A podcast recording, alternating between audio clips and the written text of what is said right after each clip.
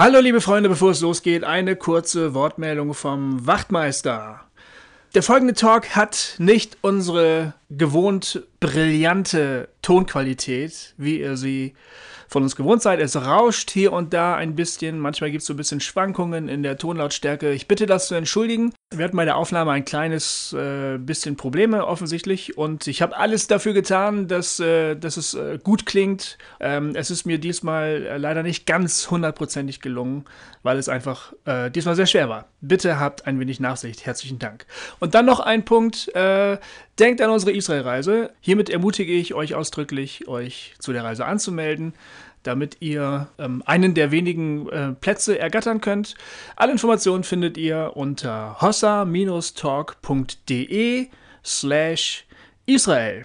Da sind alle Informationen für euch detailliert aufgelistet. Das war's schon. Jetzt geht's los. Viel Spaß.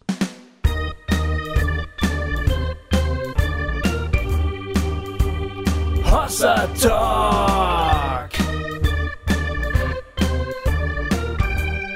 Jay und Goofy erklären die Welt. Ja, schön, schön, dass wir hier sind und dass ihr da seid. Ähm, wir freuen uns über die Einladung von der Micha-Initiative hier in Marburg. Und ähm, ja, wir haben die Doro Seger heute mit dabei als Gästin. Ähm, wir, mh, wer schon mal bei einem Live-Talk von uns war, äh, das wird heute ein bisschen anders sein. Also es ist nicht so wie sonst, dass wir Zuschauerfragen beantworten oder darüber reden, sondern einfach hier zu unserem Thema Umweltschutz, äh, ähm, Schöpfungsspiritualität ähm, mit der Doro einen ganz normalen Hossa-Talk im Grunde machen. Ihr dürft aber gerne Rückfragen äh, stellen. Wenn ihr zwischendrin irgendwie äh, denkt, oh, da will ich gerne nochmal nachhaken, dann hebt doch einfach den Arm. wir haben das Funkmikro, dann kommt dann hoffentlich irgendjemand zu euch und gibt euch das. Ähm, also wir nehmen das dann hoffentlich wahr und sagen, oh, da gibt es eine Frage ähm, und so weiter. Ähm, genau, also scheut euch nicht, einfach zwischendrin euch zu beteiligen. Ja, dann. Bumm, ne? Boom. zack, rein. Geht's, geht's los, oder? Ja, ja, ja ich glaube, es geht Zack, los. zack. Ja. Äh, Doro. Doro Seger Ja, neuerdings. hallo. Neuerdings, ne? Genau, Du hast gerade erst geheiratet. vor zwei Wochen. Vor zwei Vor Wochen. zwei Wochen geheiratet.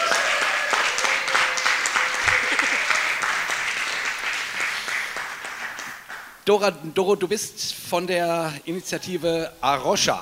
Wir Genau. haben jetzt endlich gelernt, wie man das ausspricht. Le Leute, die in den letzten Wochen unsere Talks gehört haben, wo wir das immer beworben haben hier, da haben wir uns verzweifelt gefragt, wie man das eigentlich ausspricht. Aroche, La Roche. Wie, Was ist das nochmal? wir wissen jetzt aber, man sagt Arosha. Ja, Warum? Wo kommt das her? Was ist das? genau. Arosha ist eine christliche Naturschutzorganisation und Arosha bedeutet der Fels auf Portugiesisch, weil Arosha sich ähm, 1983 in Portugal gegründet hat und deswegen den portugiesischen Namen hat. 1983. Ja, Also eine recht, also, also nicht unbedingt eine junge Organisation, nee, sondern fast so alt wie ich. ja, äh, ich bin 1982 zum Glauben gekommen. quasi. Siehste? Das ist verrückt. Damals war doch gar nicht, gab es da schon so ein Umweltbewusstsein? Also so wie heute. Heute ist Umwelt, äh, Umweltpolitik, äh, Klima äh, ja ständig eigentlich äh, äh, in den Medien unterwegs. Wir unterhalten uns privat darüber. Aber Anfang der 80er Jahre gab es da schon ein Bewusstsein für, die, für diese Fragen? Das kann ich selber nicht ganz so genau sagen, weil ich da gerade Geboren wurde. so fast, also so war ich so anderthalb oder so. Ja. Ähm, aber Wann haben sich die Grünen gegründet? Sorry, wann haben sich die Grünen gegründet? Ja, das, das war so um die Ecke. Also Auch 80er, oder? Frühe 80er, Kann das Anfang sein? 80er. Also ich weiß nicht genau, aber äh, das müsste so 80 rum, 82, 83, 84 in der Ecke gewesen sein. Okay. Oder weiß es hier jemand genauer? Ja, ne? Stimmt das ungefähr? Anfang 80er auf jeden Fall, siehst du?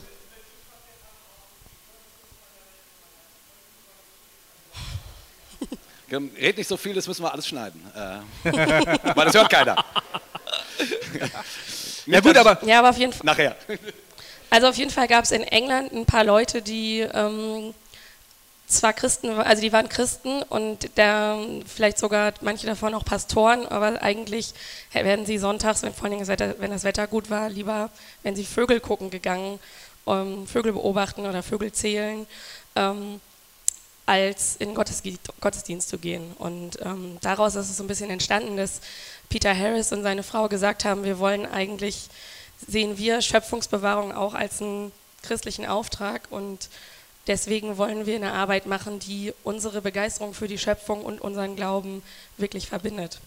Wie kann man sich das vorstellen? Die waren beim Vögelzählen und haben gedacht, ja, das ist geiler als Gottesdienst, also lass uns hier mal eine Organisation machen, oder? Ja, also es gibt, es gibt ja irgendwie so unter den Naturschutzleuten schon eine starke Bewegung von Ornithologen, die halt einfach es total toll finden, Vögel zu beobachten. Ähm, und ähm, gerade Zugvögel, gerade ziehen sie ja auch wieder. Es ist einfach so, dass die Leute, dass dann manchmal auch Vögel rüberkommen, die selten zu sehen sind und dann sind die Leute total begeistert. Also ich kenne durch Arosha halt auch einige Ornithologen, die haben eigentlich ständig ihr Fernglas um den Hals hängen. Und kann es passieren, als ich in Kenia war bei Arosha vor vier Jahren, dass wir mitten in der Dienstbesprechung saßen und auf einmal der Chef aufgesprungen ist und weggerannt ist, weil er erstmal gucken musste, was da für ein Vogel rübergeflogen ist. Wirklich? Ja, wirklich.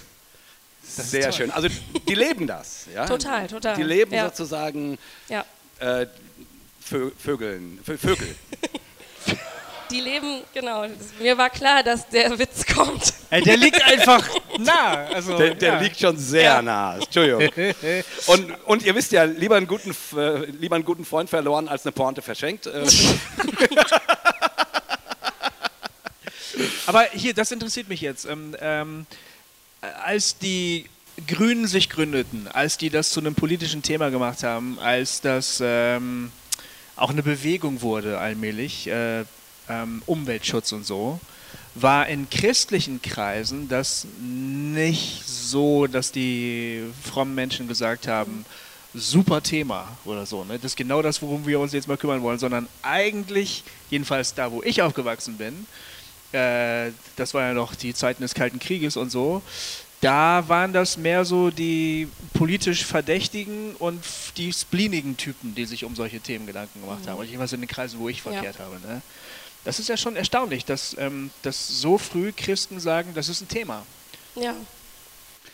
Also ich, ich erinnere mich noch, als wir mit Super 2 angefangen haben, das war ja Ende der 80er, 87, und als wir dann so auf Konzerten waren, Anfang der 90er, äh, durch die Lande gefahren sind, da hatten wir oft auch so politische Diskussionen. Ne? Ich äh, habe ich auch schon ein paar Mal bei, bei Hossa gesagt, ich komme eigentlich aus so einem linksliberalen Elternhaus, SPD-Familie und so. Und äh, von daher war ich eigentlich, bin ich so mit Friedensbewegungen und durchaus Umweltschutzgedanken aufgewachsen. Ne, ähm, und ich weiß, aber damals war ich dann so drauf, ähm, das war so gerade in meiner äh, christlichen Radikalinski-Phase, dass äh, dass ich gesagt habe, naja, diese Welt vergeht eh, wir müssen missionieren.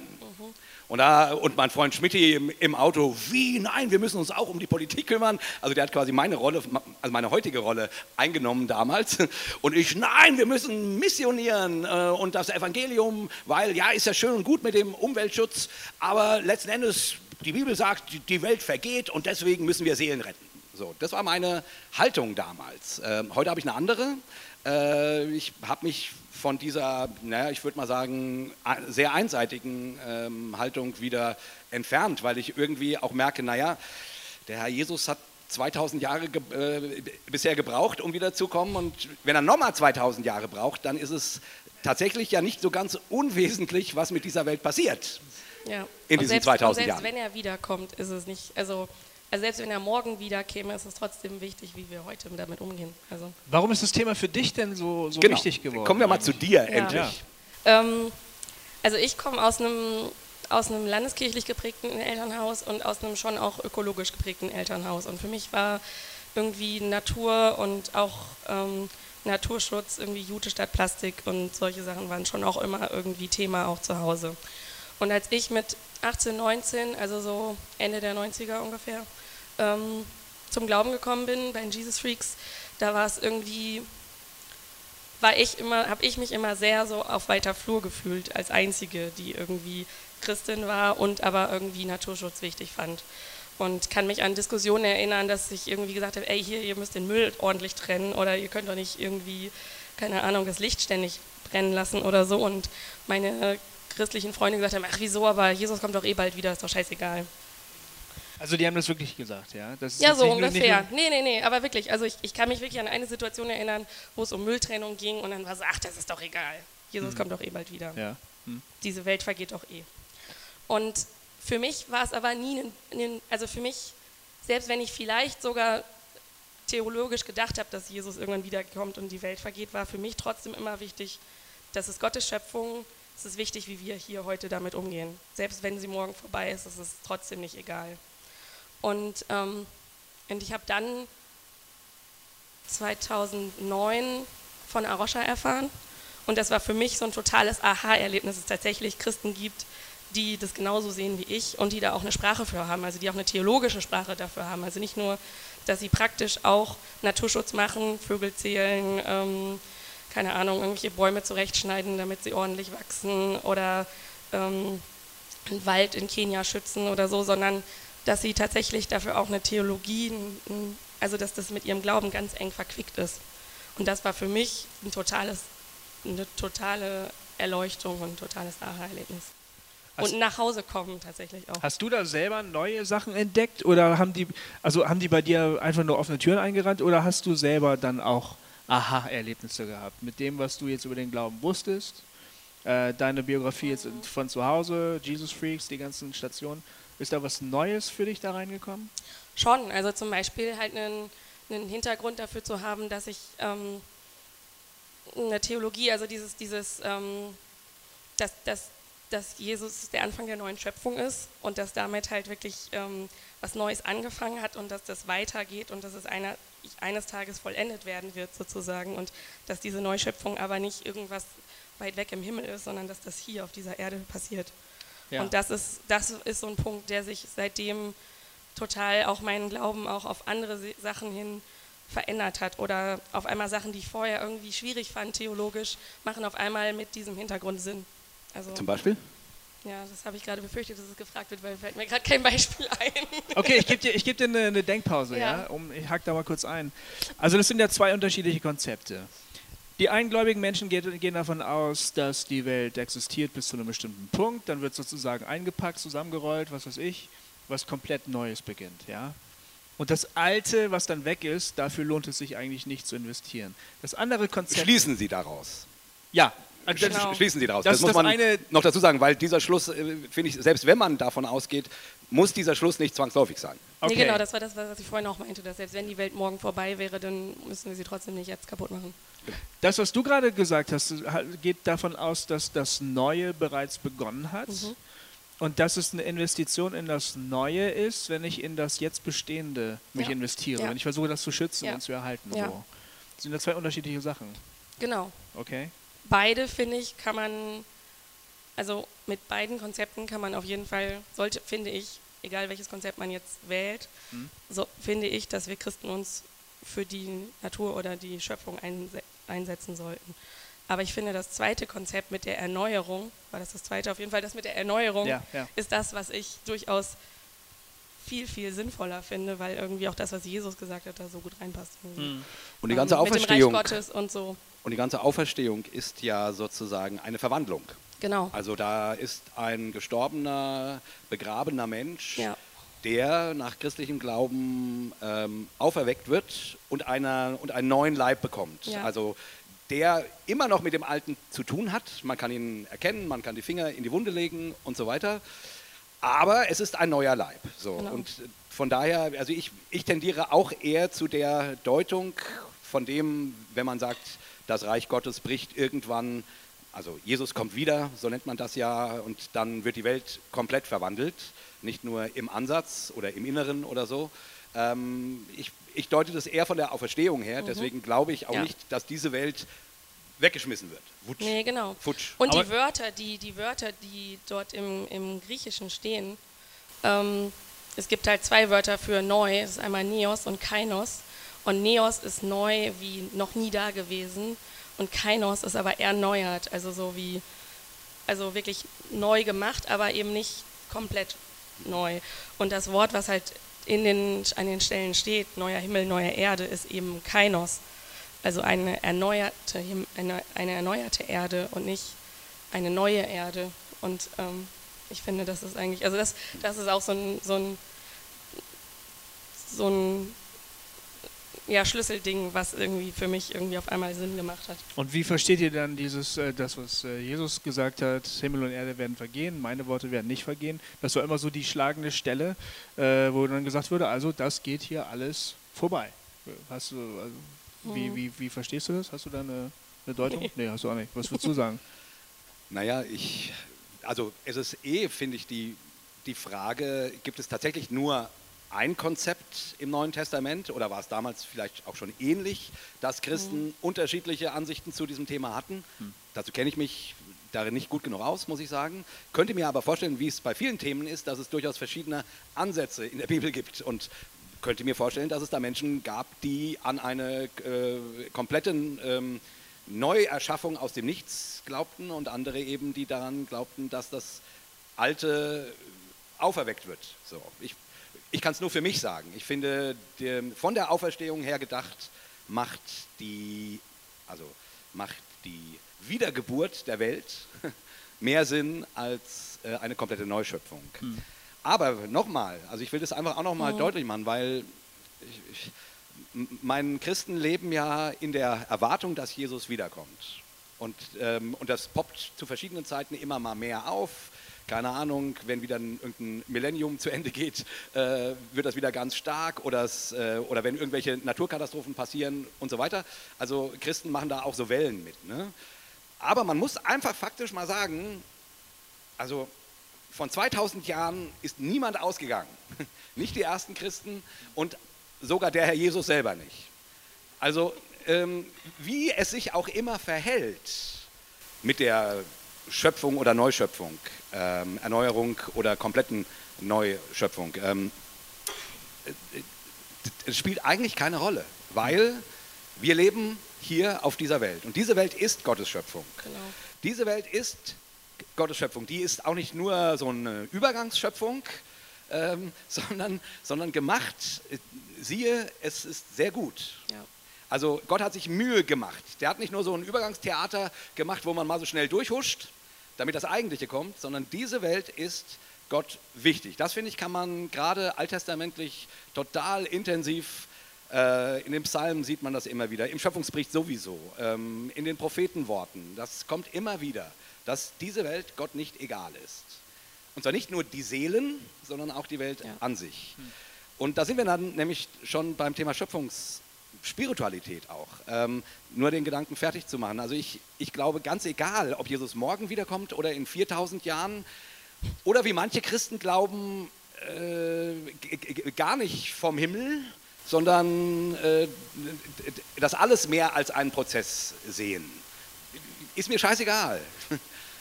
Wir leben auf dieser Welt. Und was mit dieser Welt passiert, ist nicht, also, also kann zumindest, wenn man 2000 Jahre zurückguckt, kann nicht egal sein. Das ist es auch nicht.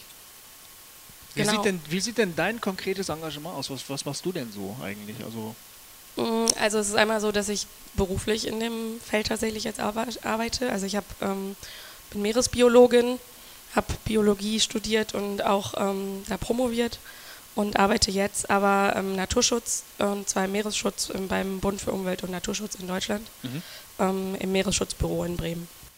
Genau. Und coole Stadt übrigens. Ja, eine sehr schöne Ja, Stadt, ja.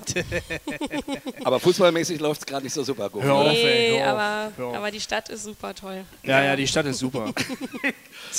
Wir haben, wir haben heute Dortmund immerhin 2-2 gespielt. Echt jetzt? Ja. Nicht schlecht. ja. Yes. Ich interessiere mich zurzeit nicht so für Fußball. du, aber ähm, sag mal, äh, dass du Biologie studiert hast, ne? Mhm. Hatte was das hatte das schon was damit zu tun mit deinem Glauben, mit Ja. deiner Ausrichtung in die Richtung? Auf Ach jeden so. Fall. Echt? Also ich meine, ich wollte das auf jeden Fall auch vorher schon machen. Also ich ähm, wollte erst Meeresbiologin werden, dann bin ich Christin geworden. Dann war ich, als ich Abi gemacht habe, habe ich mich so ein bisschen seltsam gefühlt, weil alle anderen in meinem christlichen Umfeld irgendwie auf eine Bibelschule gegangen sind oder Sozialarbeit studiert haben. Und ich habe erstmal ein freiwilliges ökologisches Jahr auf Sylt gemacht. Du bist wirklich eine ganz interessante Frau. Ja. Ja. Und ähm, habe dann Biologie studiert mit dem Ziel, Meeresbiologin zu werden. Und ähm, sagen wir mal so, ich habe jetzt nicht Meeresbiologie studiert, um dann das irgendwie als mein Missionsfeld zu sehen oder so, aber es war trotzdem einfach schon sehr eng mit meinem Glauben immer verbunden. Und auch in der Phase, als ich zum Glauben gekommen bin, ich kann mich an eine Situation erinnern, dass ich ähm, in einer Bio-LK-Klausur saß über Photosynthese, darüber geschrieben habe, wie das alles funktioniert mit den Elektronen hier und da und Protonen und was weiß ich was. Und ich irgendwie da saß und dann mal dachte so, krass ist das alles. Hm. Heftig gut zusammengewürfelt, also so zusammen abgepasst, dass das so funktioniert. Und dass das das ganze Leben auf der ganzen Welt möglich macht. Also ohne Photosynthese könnten wir alle nicht atmen, hm. hätten wir keinen, keinen Sauerstoff. Und ähm, das war wirklich für mich auch so ein Aha-Erlebnis in meinem Glauben, also in meinem Weg zum Glauben. Und ähm, von daher war das für mich immer verknüpft. Und genau, und dann habe ich Bio studiert, ähm, schon auch eigentlich immer mit dem Ziel, in den Naturschutz zu gehen, also mhm. da zu arbeiten. Ähm, habe dann so ein bisschen den Umweg über die Forschung gemacht, habe halt eben promoviert und ähm, habe aber vor einem Jahr die Uni sozusagen endlich, endlich verlassen. Ja. genau. Und ähm, das heißt, für dich gibt es schon wirklich eine ganz direkte Verbindung zwischen Biologie, Natur und Glauben. Also für das, äh, ich muss das immer noch ein bisschen abstrakt herstellen, ja. muss ich ganz ehrlich sagen. Ich bin immer noch so äh, Konsument mit schlechtem Gewissen, so. Mhm. Ne? Also immerhin habe ich schon mal ein schlechtes Gewissen, wenn ich den Shit einkaufe, aber ähm, viel, viel weiter bin ich noch nicht gekommen. Ähm, doch ein bisschen vielleicht. Aber dass ich jetzt da direkt so eine spirituelle Verbindung herstellen würde, so ganz unwillkürlich, so wie dir mhm. das da gegangen ist. Ähm, da, da, da, da, bin ich noch nicht ganz. Das Aber geht dir das nicht so, dass wenn du irgendwie durch den Wald gehst und das irgendwie total tolles Licht ist oder was weiß ich, dass du dann denkst, boah, ist das alles schön, das muss doch irgendwo herkommen? Doch, nö, ich denke da nicht, das muss irgendwo herkommen, aber auf jeden Fall, das ist wirklich schön. Das aber ist es nicht auch ein, ein, ein Erlebnis, dass du dann das Gefühl hast, du du erlebst da irgendwie Gott? Oder halt irgendwie, dass, dass du da auch was Ja, das könnte Gottes man vielleicht Wesen so nennen. Es, es, ist ein Erlebnis. Gofi, erlebst du da nicht Gott? Was? Erlebst du da nicht Gott, Gofi? denk mal ganz genau nach. Ja, denk mal bitte, äh, geh jetzt mal in dich, Bruder. Nee, pass mal auf. Also, nichts Falsches. Erstens, erst seit ich am Wald wohne, das ist seit 2006 der Fall, ähm, und da habe ich ganz ehrlich überhaupt erst ganz viele Dinge in der Natur entdeckt. Also zum Beispiel, wir schauen von unserem Wohnzimmerfenster auf den Wald und ähm, der Wald verändert sich gar nicht nur viermal im Jahr, sondern eigentlich permanent zum Beispiel. Ja. Ne? Ähm, das habe ich nicht gewusst, weil ich bin Stadtkind und da war das nicht so. Da, da waren die Bäume mal mit Blätter und mal ohne, weißt mhm. du?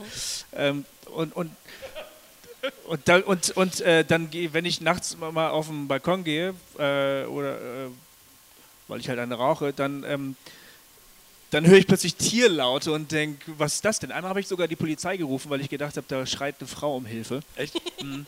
War aber nur ein Fuchs. es war sehr packend. Die sind auch nicht gekommen. Ich glaube, sie kannten das schon.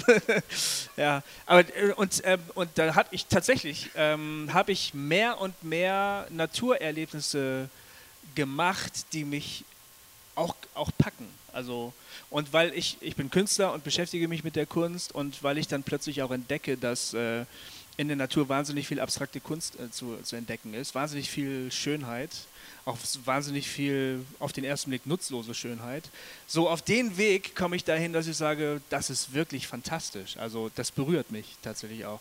Ich würde jetzt nicht irgendwie mitten im Wald auf die Knie fallen und sagen, danke Gott, aber doch, manchmal passiert es mir, doch, manchmal passiert es mir doch. Neulich habe ich, ähm, neulich hab ich dem Nebel zugeguckt ich habe da gerade so eine Gebetsübung gemacht von Johannes Hartl. Äh, weißt du, der, ähm, wir, wir, wir, hatten Johannes Hartl bei uns im Gespräch bei Hossa Talk und da mussten wir sein Buch lesen und da habe ich gedacht, oh, probier doch mal aus. Und da und da und das ist so, ziemlich gut. Das ist wirklich gut. Echt gutes, gutes, Buch. gutes Buch von Johannes Hartl. Und ist da habe ich so gedacht, ja, danke Gott, das sieht jetzt gerade unglaublich geil aus hier, was hier gerade passiert. Ja, aber das sind für mich äh, Wege, die ich gehen muss. Ich wünschte, ich hätte da so einen direkten Zugang wie du, ehrlich gesagt.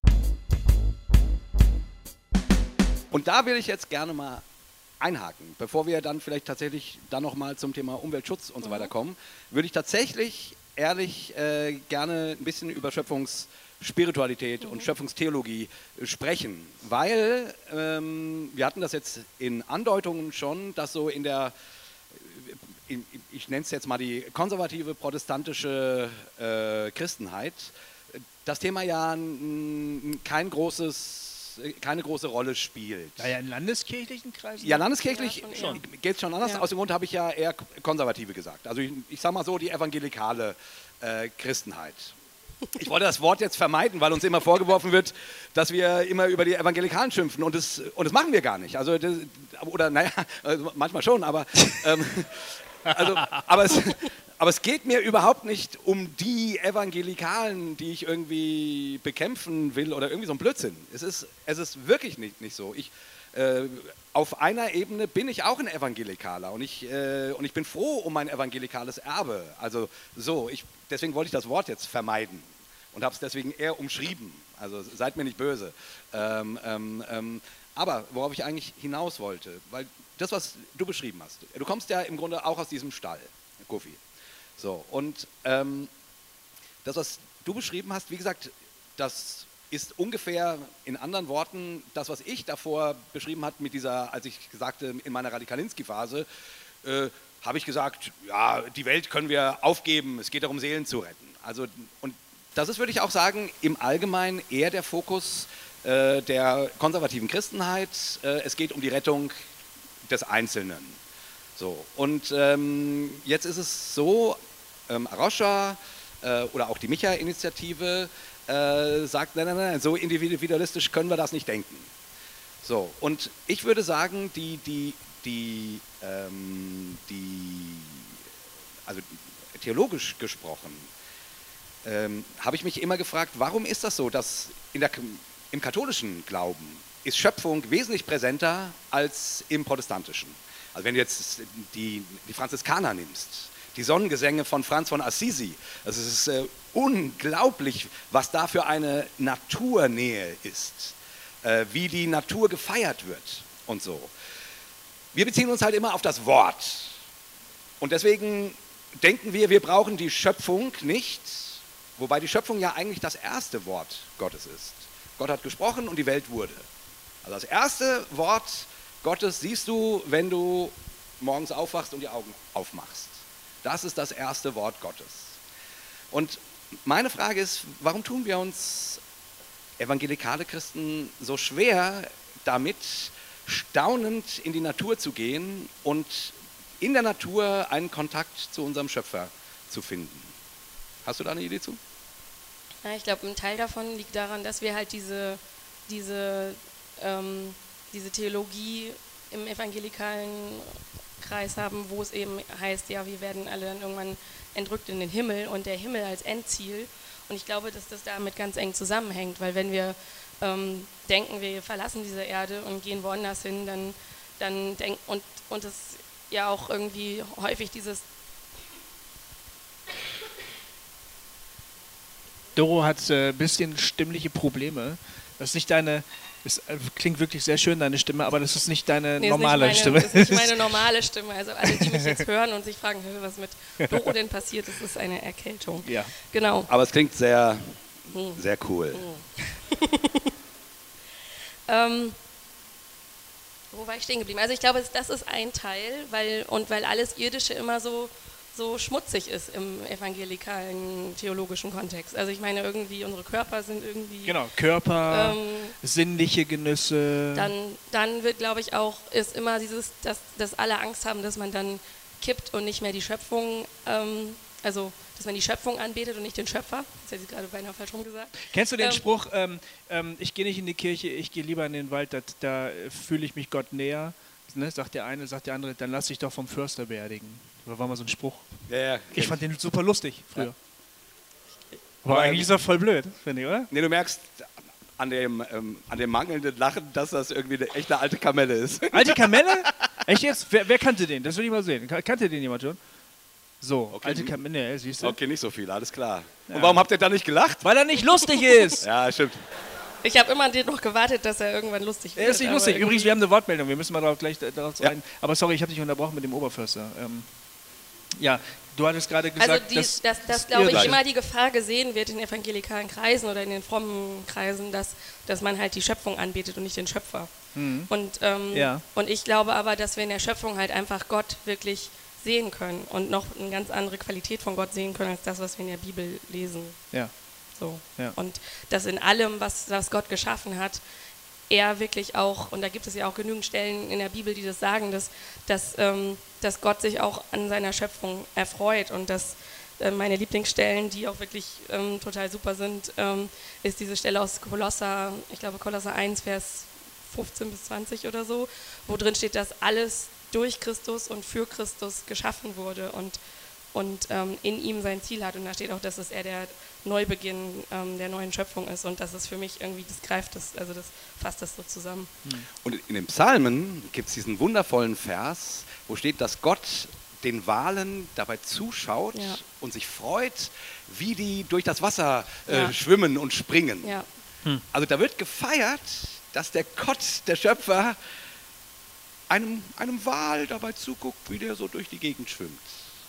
Das ist schon geil. Ja. Muss man sich echt mal auf der Zunge zergehen lassen. Das ist, ähm, und also diese Welt spielt im, im Protestantischen relativ äh, wenig eine Rolle. Also deswegen nochmal, also dieses, ähm, dieses Gebetsbuch von Johannes Hartl, einfach Gebet, da macht er ganz viele Übungen ähm, und zum Beispiel sagt er, setzt euch mal in die Natur und nehmt einfach nur wahr.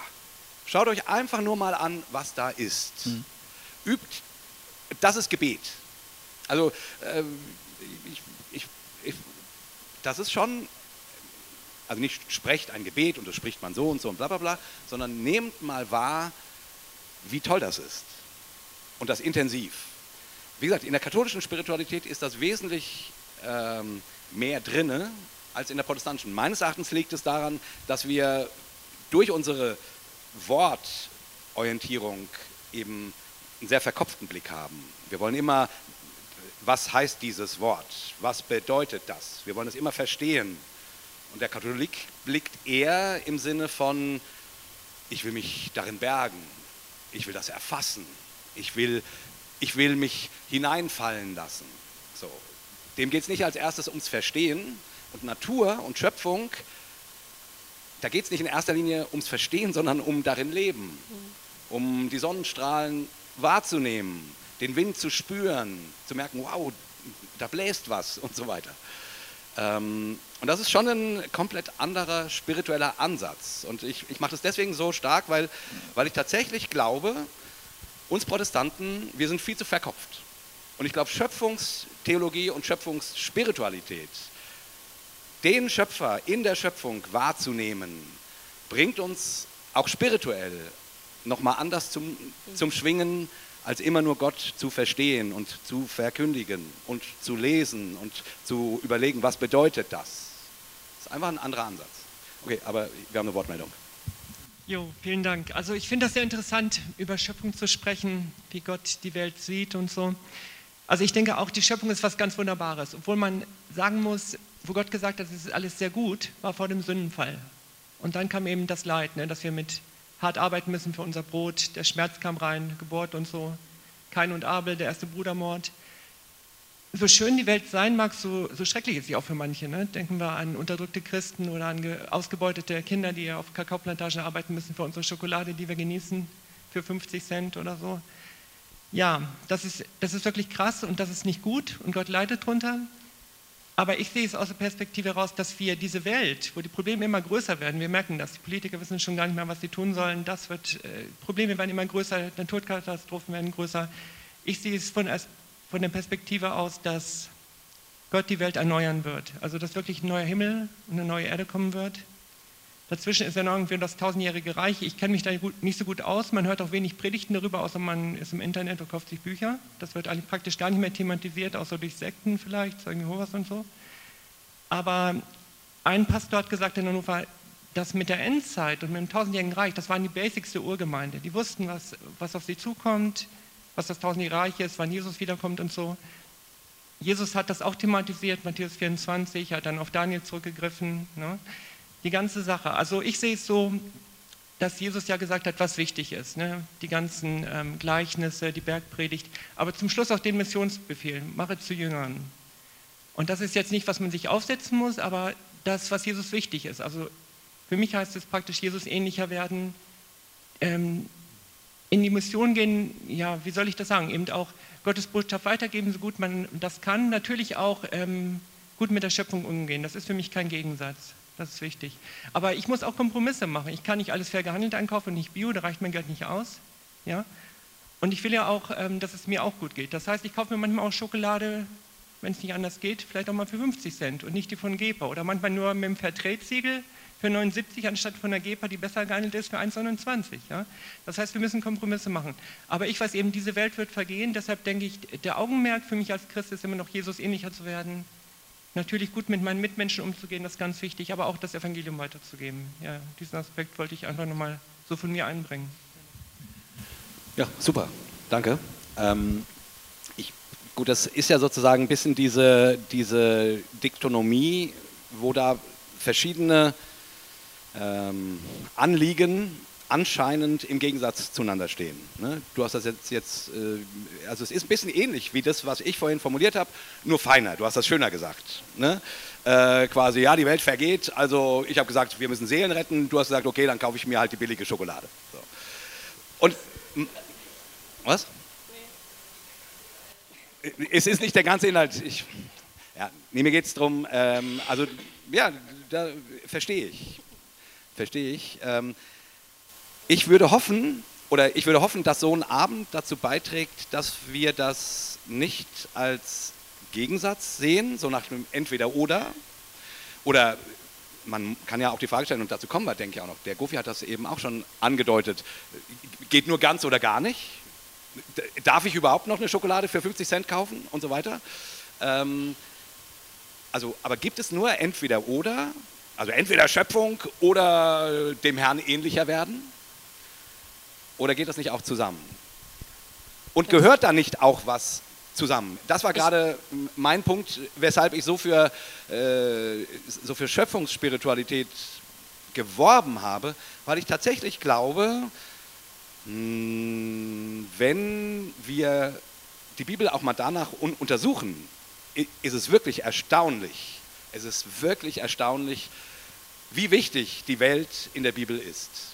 Ähm, diese Welt, die Schöpfung. Und wie sehr der Schöpfer in der Schrift für die Schöpfung gepriesen wird. So. Und ich glaube tatsächlich, dass es einen Unterschied macht in der Art und Weise, wie wir leben, ob wir ganzheitlich leben in der Welt, mit der Welt, mit der Natur verknüpft, oder ob wir immer entweder oder denken.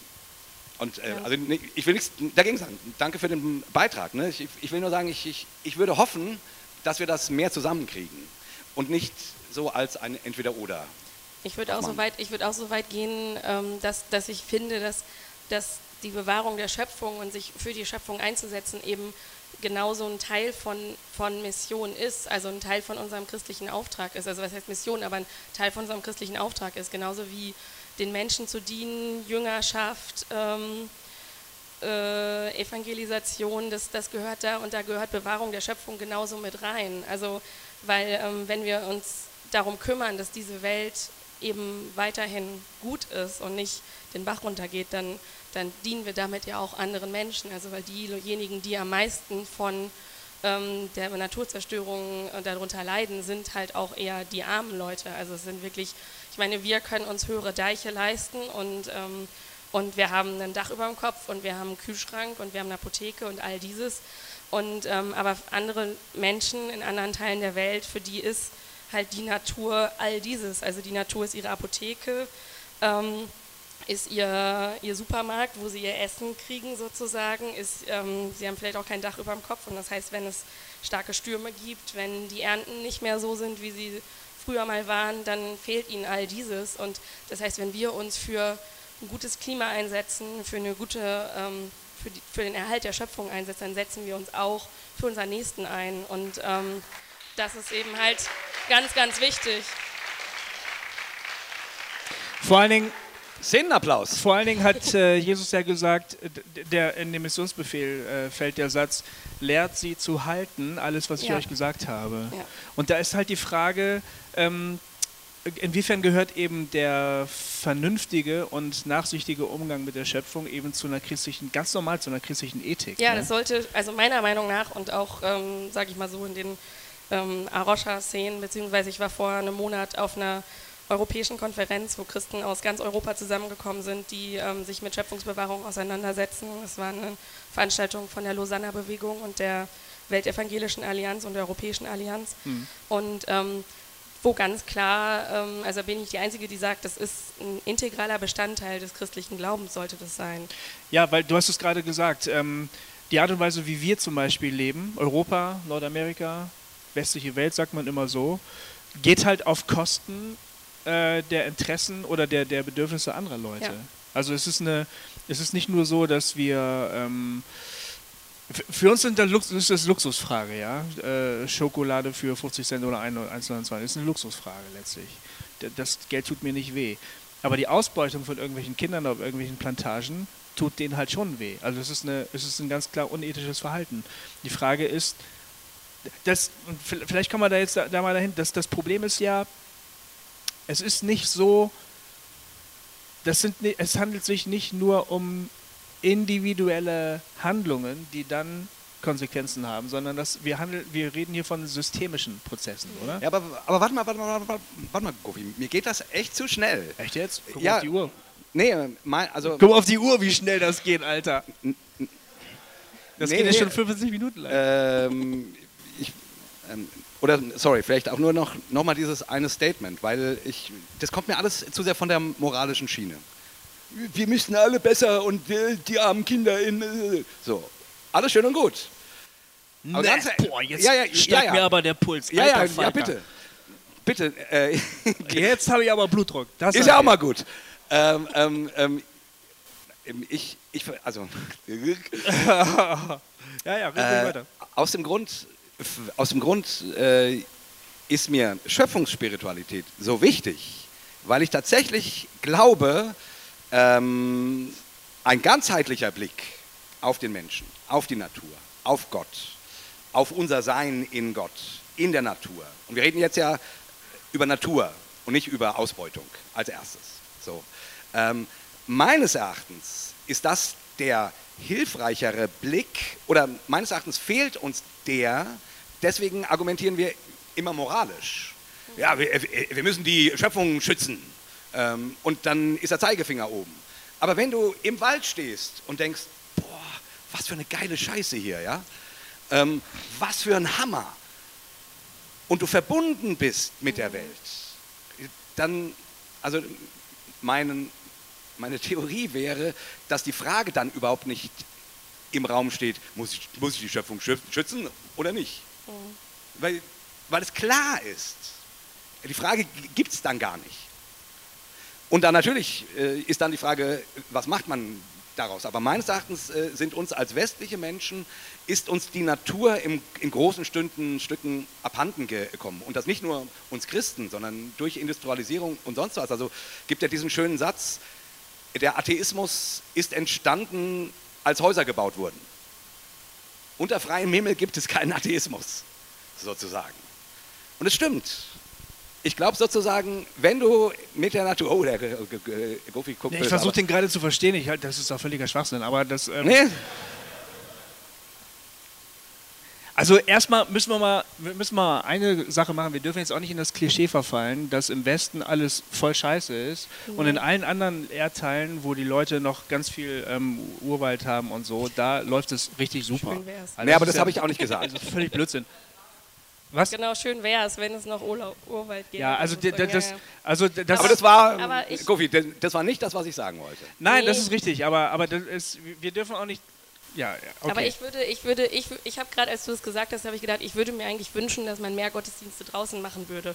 Oder halt, also hier, die Leute, die es jetzt nur hören, können das also nicht sehen, aber hier im Hintergrund laufen zwischendurch immer auch mal Fotos und ein paar Videos, die ich ähm, als ich vor vier Jahren bei Arosha in Kenia war, halt gemacht habe. Und ich kann mich an Zeiten erinnern, dass wir ähm, mit, auch draußen auf dem Riff waren, halt, ähm, also auf dem Korallenriff und in den Seegraswiesen und dort ähm, uns umgeguckt haben, beziehungsweise auch ein bisschen ähm, also Forschung gemacht haben für die Arbeit dort. Und ähm, dass das so, so krasse Gott, Gotteserfahrungen waren, dass wir hinterher zusammen auf dem Boot saßen und dachten, so, boah, das war so eine krasse, also wirklich eine, eine Anbetung und ein, wirklich ein ein ganz enger Kontakt mit Gott auf eine ganz andere Art und Weise, als man es hat, wenn man im Gottesdienst ist oder wenn ich irgendwie, keine Ahnung, in der Bibel lese oder stille Zeit mache oder was auch immer.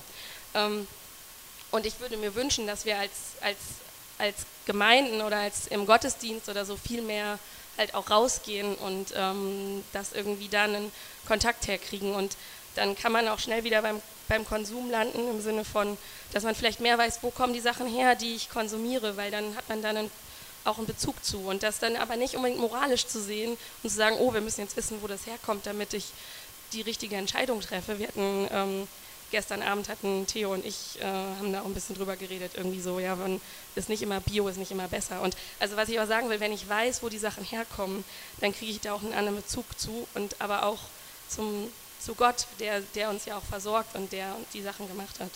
Das ethische Problem schließt sich aber sofort an, du kannst es überhaupt gar nicht trennen.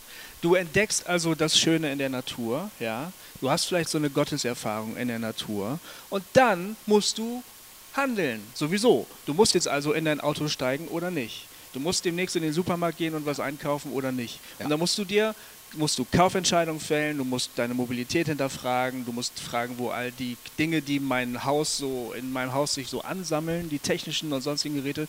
Ich komme doch gar nicht, also das ist ja, ich unterstreiche das alles, finde das super, wir lieben Gott und die Schöpfung und alles, super, toll. Nur jetzt muss ich halt auch mal was tun. Ja? ja und so wie ich irgendeine etwas tun, also so wie ich mein Haus verlasse, ja, fange ich an, ethische Entscheidungen zu treffen.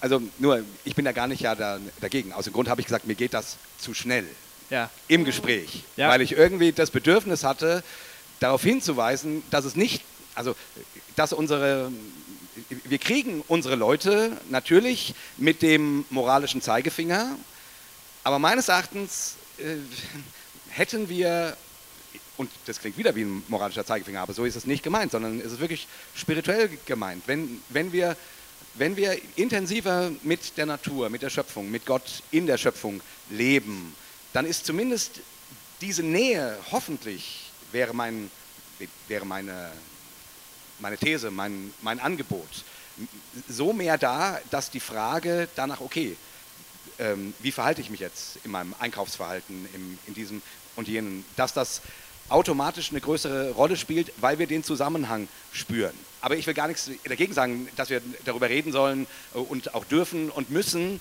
ähm, womit unterstützt man was und wie, wie, wo geht es gerade mit der Natur hin? Also, und natürlich muss man unter Umständen warnen. Ähm, das Problem so, ist, dass ich die Sachen. Konsequenzen meiner Handlung nicht sehe.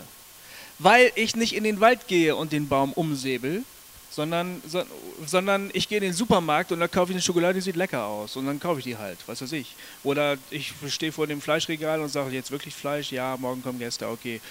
Bla. All diese Fragen. Aber ich sehe nicht die unmittelbaren Konsequenzen und das ist ein Problem. Das ist ein Problem für mein Verhalten. Ich kann also gerade von einem Waldgottesdienst wiederkommen und mich, und mich total erfüllt fühlen und dann denke ich, scheiße, gleich kommen Gäste, ich muss noch einkaufen und dann geht's los. Und, und die, das, was ich dann tue, äh, ist für mich unter Umständen sehr, sehr weit weg. Ich brauche da wahnsinnig viele Informationen unter Umständen, um überhaupt zu wissen, ob das, was ich tue, jetzt ein ethisches Verhalten oder ein unethisches Verhalten ist. Mhm. Und das, das, wir, meiner Ansicht nach kommen wir aus dieser Frage nicht raus. Und deshalb ich, muss man nicht sagen, oh, wir winken wieder mit dem moralischen Zeigefinger, aber es ist eine moralische Fragestellung. Wie soll ja. ich mich überhaupt jetzt richtig in der Welt verhalten? Wenn ich, ich wollte nur den Schritt, ich wollte nur den Schritt davor. Ja, ich weiß, ich hatte machen. den Eindruck, wir haben darüber genug geredet, aber ich meine, wir haben das jetzt wirklich sehr, sehr stark betont. Oh, ist geil. Ähm, Goofy und Jay streiten sich endlich mal. Ich sitze dazwischen. Haben wir ja selten. Ich, ja, haben wir selten. Weil ich, ich glaube das tatsächlich nicht. Ich sehe das wirklich anders als du an dem Punkt. Aber ja, egal. Vielleicht bin ich ja einfach ein bisschen weiter als ihr. nee! Du bist noch nicht so weit, das ist der Punkt. Und, ich, und meine kleine Predigt sollte dich gerade versuchen, äh, in die Mitte Gottes zu stellen. Hat sie nicht, hat sie nicht gemacht. Ja, ich hab's gemerkt. Ja. Also gut, Zeigefinger. Doro, Doro, was wolltest du eigentlich sagen? Pack mal einen Zeigefinger aus, Doro. ähm, Jetzt mal los. Ich soll den Zeigefinger auspacken. Nein, nein, du musst sagen, Doch, was du sagen wolltest. Gofi will den Zeigefinger haben. Nein, will ich nicht.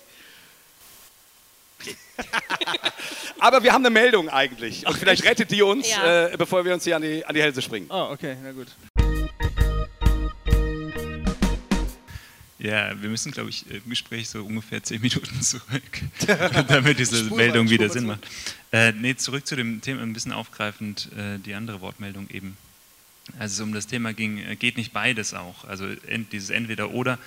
Ich glaube, das hat viel mit Prioritäten zu tun, ja letztendlich. Also ob ich jetzt Evangelikaler bin oder Katholik oder was auch immer, mein Tag hat nur 24 Stunden und ich habe nur so viel Geld, wie ich habe. Und ich kann dann entweder halt äh, einen Euro mehr für meine Schokolade ausgeben oder einen Euro mehr für den Missionar oder für den Evangelisten spenden. Und ich kann meine Woche damit verbringen, eben eine Micha-Woche zu machen oder eine Evangelisation. Ich glaube, letztendlich, also das ist jetzt eine Beobachtung, die ich mache, ich weiß nicht, ob ihr die teilen würdet, diese Prioritäten, die haben ganz viel mit meiner Theologie zu tun.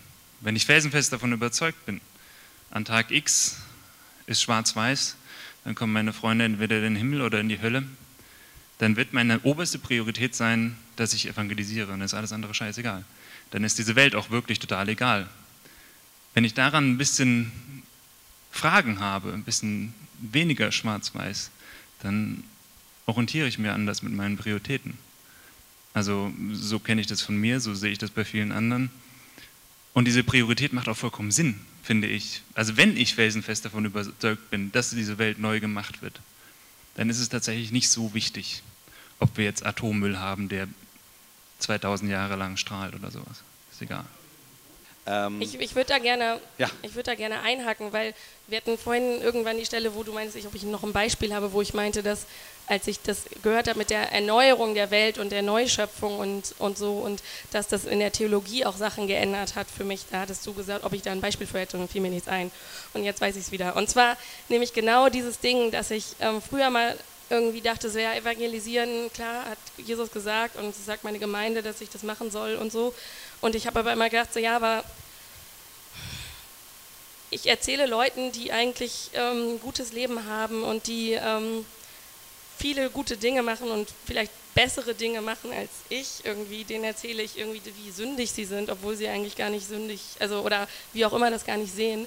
Und, ähm, und wenn ich aber das von der Theologie her sehe, mit dem, dass, dass, dass diese Welt, dass, dass Jesus der Neubeginn der Schöpfung ist und dass diese Welt erneuert wird und ähm, dass es also nicht egal ist, was hier passiert. Und irgendwie hat es für mich dann das geändert, dass ich denke, so ich, ich kann auch viel besser von, von, von Jesus und davon, dass er der Neubeginn der Schöpfung ist, dass, es, ähm, dass diese Welt erneuert wird, dass es ähm, besser wird mit dieser Welt, ist eher was, was ich Leuten erzählen möchte, als dass äh, sie sündig sind und dass sie in den Himmel müssen.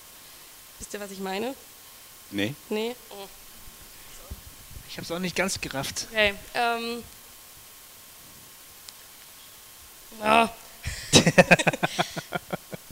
Wenn ich, ich finde, dass, dass als Evangelium, dass, dass ähm, Gott diese Welt liebt und dass diese Welt erneuert wird und dass Jesus schon damit angefangen hat und dass dies, diese Welt irgendwann vollendet wird, das ist was, was ich lieber Leuten erzähle, ja, ich verstehe. als ja, dass sie sündig sind, ihnen irgendwie einbläuen muss, muss mhm. dass sie sündig sind und dass sie Gottes Hilfe brauchen und dass sie, um in den Himmel zu kommen, wo sie ja vielleicht gar nicht hinwollen. Das ist im Prinzip das Evangelium, das Reich Gottes ist nahe herbeigekommen. Genau. Ja.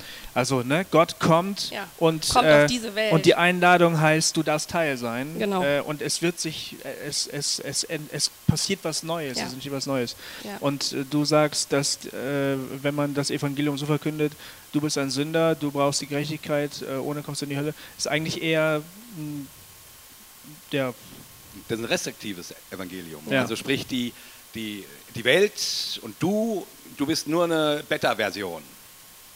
Weil eigentlich geht es um die 1.0-Version, die dann irgendwann kommt, Himmel. Hm. Aber die Version ist die, du bist die 1.0-Version. Ja. Jetzt lasst uns mit dem Heiligen Geist, mit dem schöpfenden Gott etwas daraus ja. machen. Hm. Ja. So, also sprich, diese Welt ist nicht nur ein, eine Zwischenlösung, äh, die dann weggeschmissen wird, wie mhm. wir das heutzutage machen. Mhm. Oh, ich kaufe mir ein neues iPhone, altes. So. Ja. Hey, ich, ich hab's X. So. Und du denkst immer nur in neuen Versionen, sondern das ist die eigentliche Version, die Gott geschaffen hat.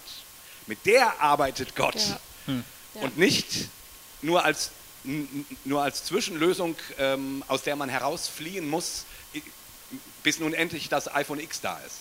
Ja. Wisst ihr, was ich meine? Ja, ja. Und dann dies, das von den Prioritäten, von denen du im Publikum dort geredet hast, ähm, dann, also vieles, viele dieser Fragen stellen sich dann nicht mehr, finde ich, mit, diesem, mit dieser Basis, weil dann kann ich äh, Leuten von, von dem Reich Gottes erzählen und das auch damit oder das sozusagen praktisch machen, indem ich halt mich vielleicht bei manchen Konsumentscheidungen anders entscheide oder so. Also das geht dann Hand in Hand. Das ist dann nicht entweder oder, sondern das ist dann beides zusammen. Meinte, versteht ihr, was ich Das meine? mit den, gibt's eine Wortmeldung, oder was? Ja.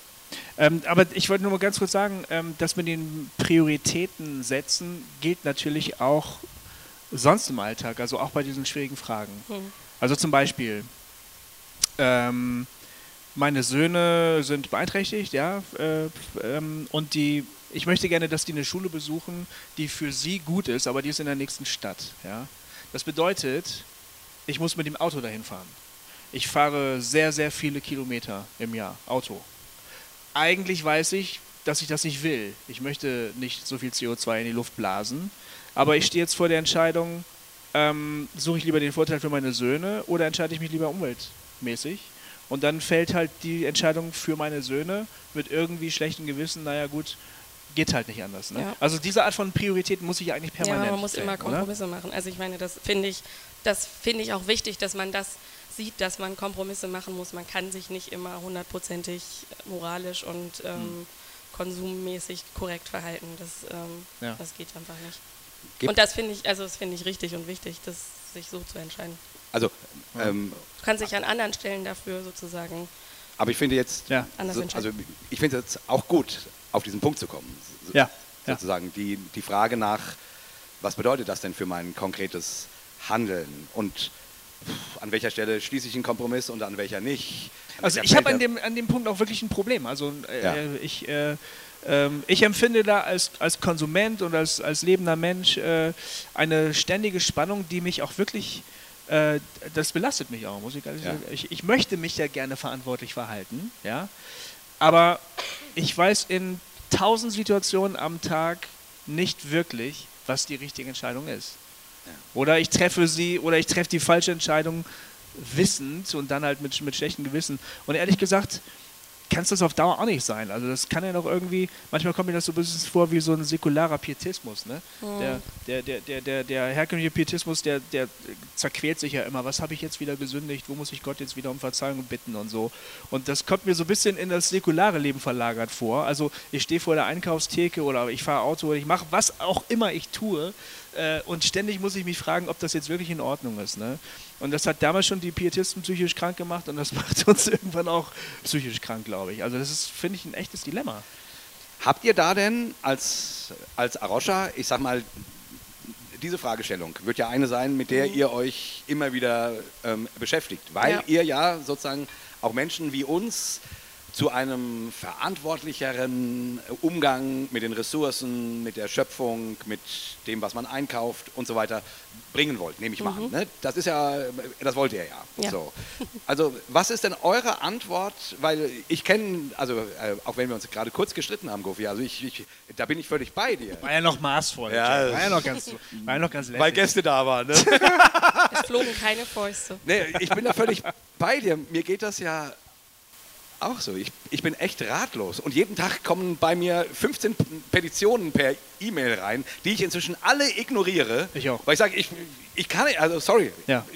ist mir alles zu viel. Die Wale, die Elefanten, die Äh, Vögel, Ja, ähm, alle. ähm, ähm, so, also ich, wie, wie, geht ihr denn damit um? Habt ihr irgendeine Idee, die uns normale Menschen irgendwas an die Hand gibt, wo wir sagen, okay, vielleicht kann ich mal nach dem Schema überlegen, wie ich mit meinem Alltag umgehe und so weiter. Also es ist jetzt nichts, was jetzt irgendwie konkret von, von Arosha irgendwie vorgeschlagen wird, aber wo, was ich in meinem eigenen ähm, Alltag merke, ist, dass es hilfreich ist, sich irgendwie raus, also man, man merkt ja so ein bisschen so, was sind die Themen, wo mein Herz schlägt, was ist das, was ich wirklich wichtig finde. Und wenn man dann bei den Entscheidungen, die diesen Bereich betreffen, wirklich dann sich überlegt, okay, was kann ich wirklich anders machen und vielleicht nach und nach Dinge umstellt in seinem, in seinem Alltag. Man zwar nicht von heute auf morgen komplett auf Plastik verzichtet zum Beispiel oder kommt nie mehr Auto fährt oder so. Ich meine, das wird einfach nicht passieren. Also dafür äh, leben wir in dieser heutigen Welt.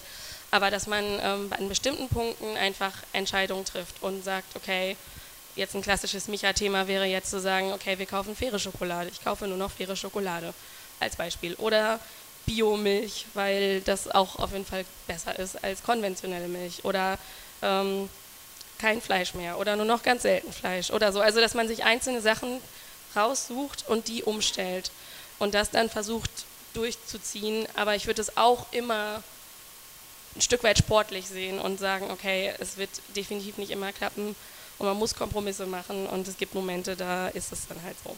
Und es ist doch wahrscheinlich auch so, ich meine, äh, man kann selber nicht jeden Bereich des Lebens abdecken.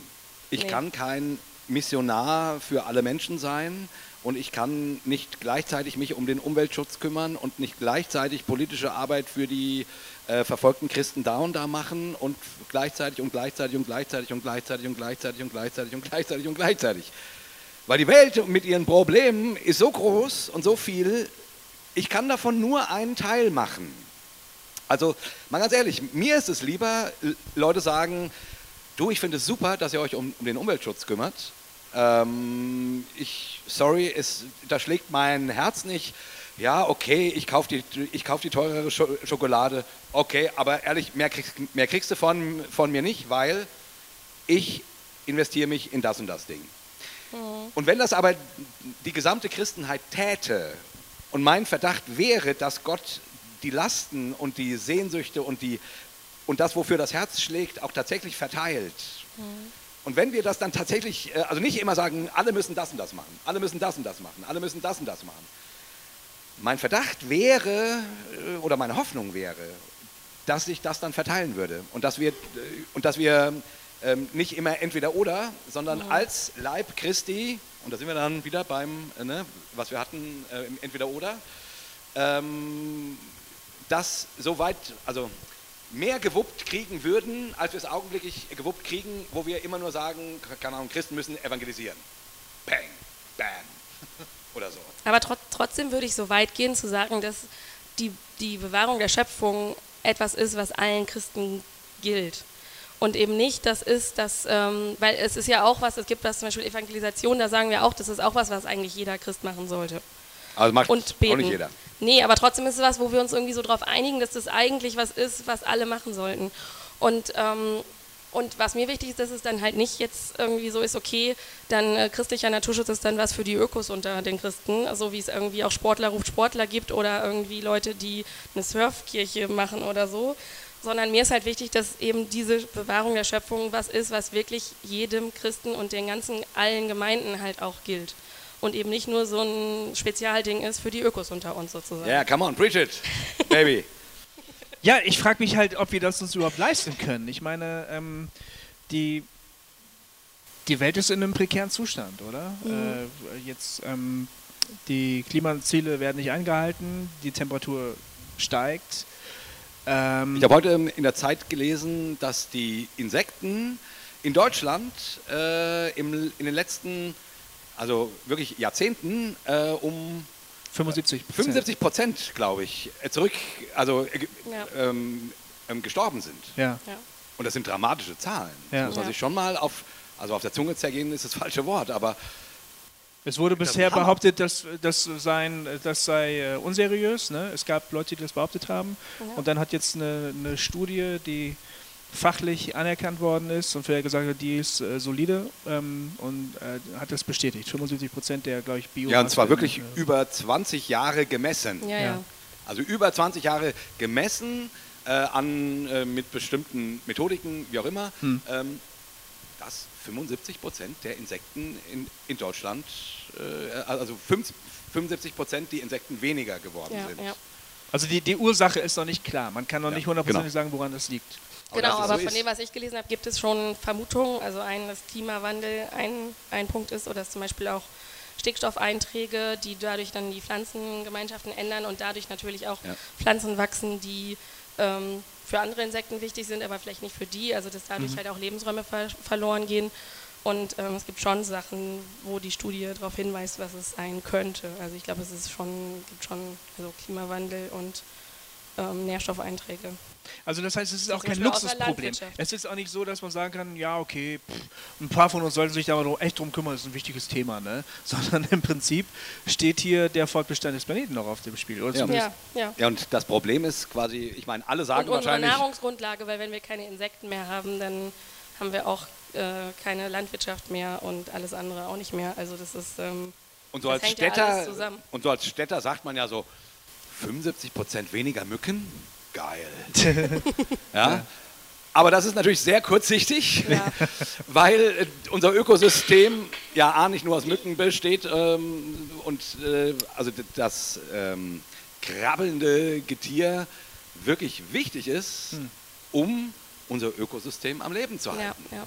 Also ähm, Und ich würde so weit gehen zu denken, dass, dass also du hattest vorhin das Beispiel vom, von den Walen im Meer, über die Gott sich freut, dass sie dort rumspringen.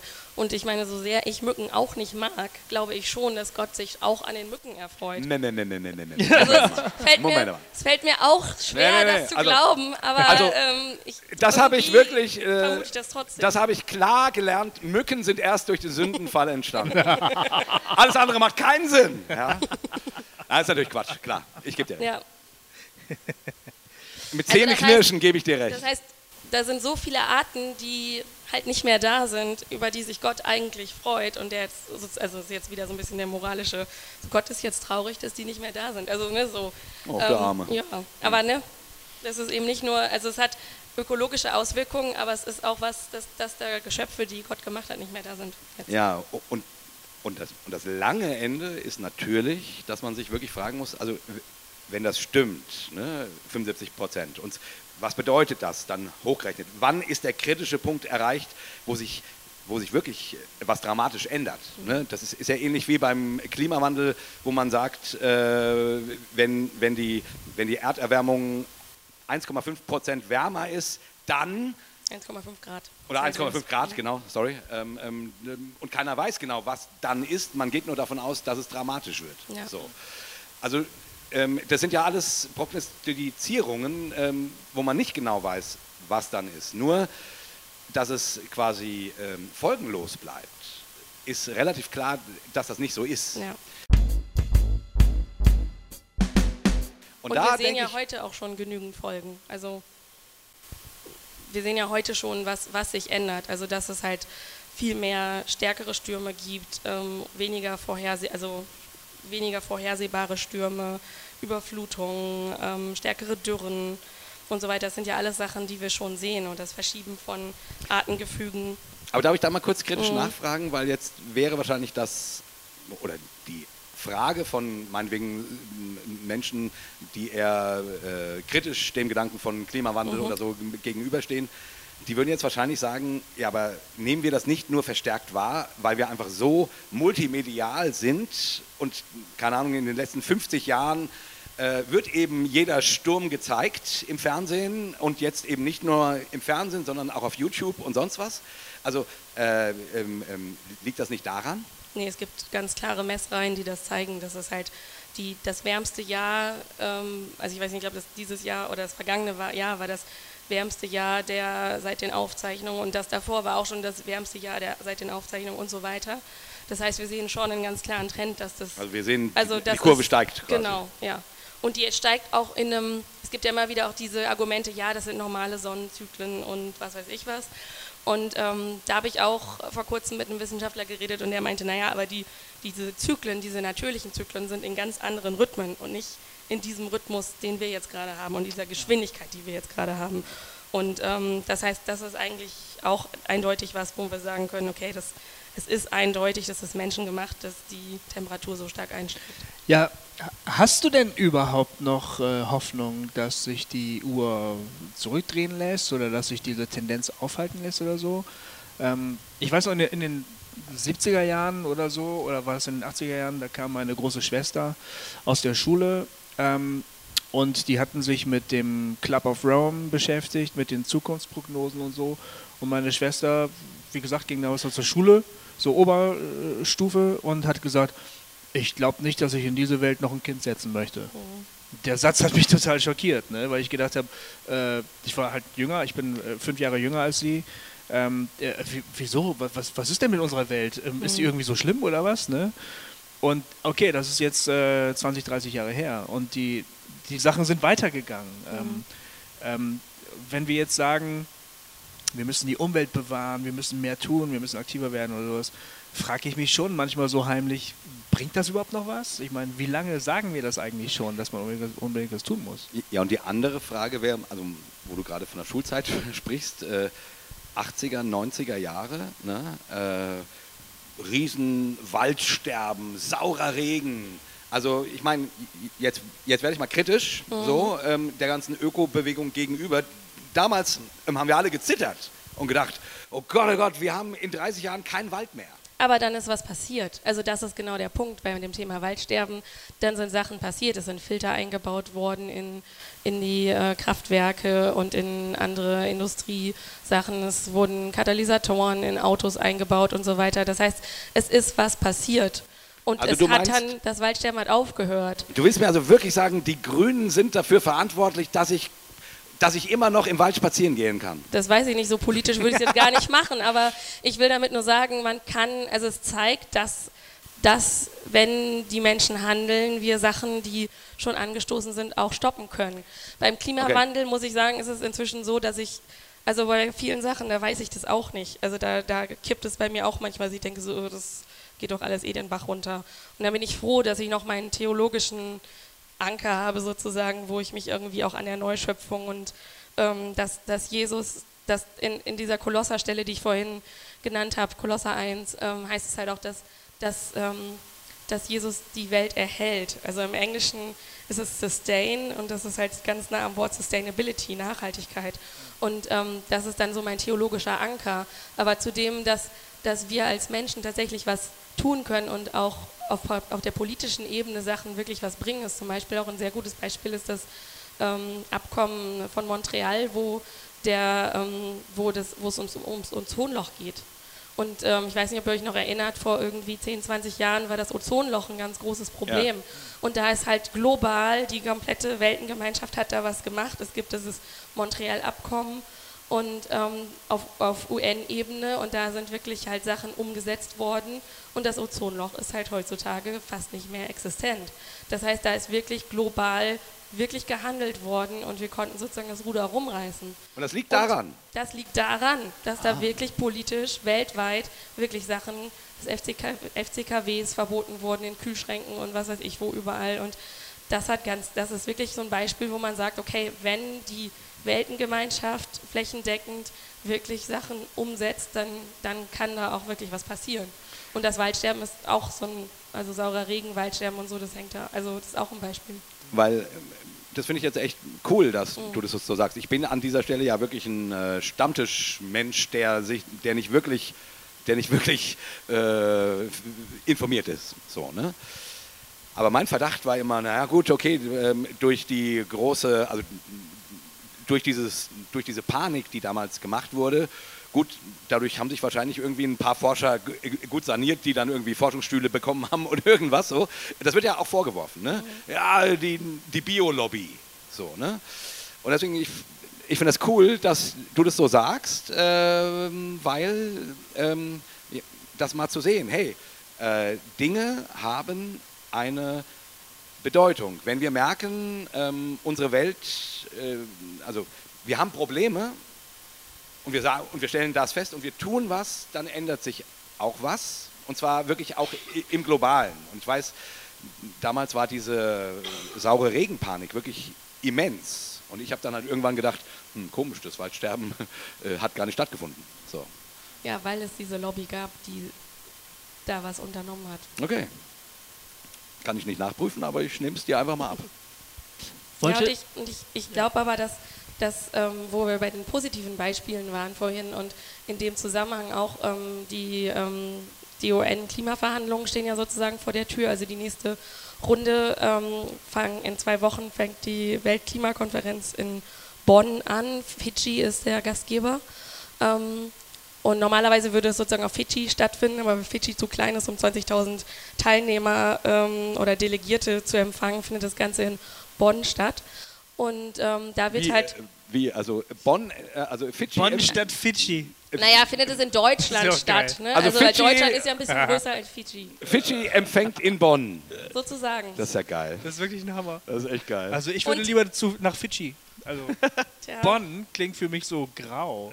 Ja, aber sorry. Oh, Ja, Okay. Oh, aber auf jeden Fall, ähm, was ich sagen wollte, ist, ist dass, dass, ähm, dass ich da auch Hoffnung habe, dass in den Klimaverhandlungen, dass da wirklich Sachen passieren. Ich meine, Paris war schon ein ganz guter Erfolg, weil die, ja Staaten, die Staaten sich auf diese, darauf geeinigt haben, 1,5 Grad zumindest anzuvisieren.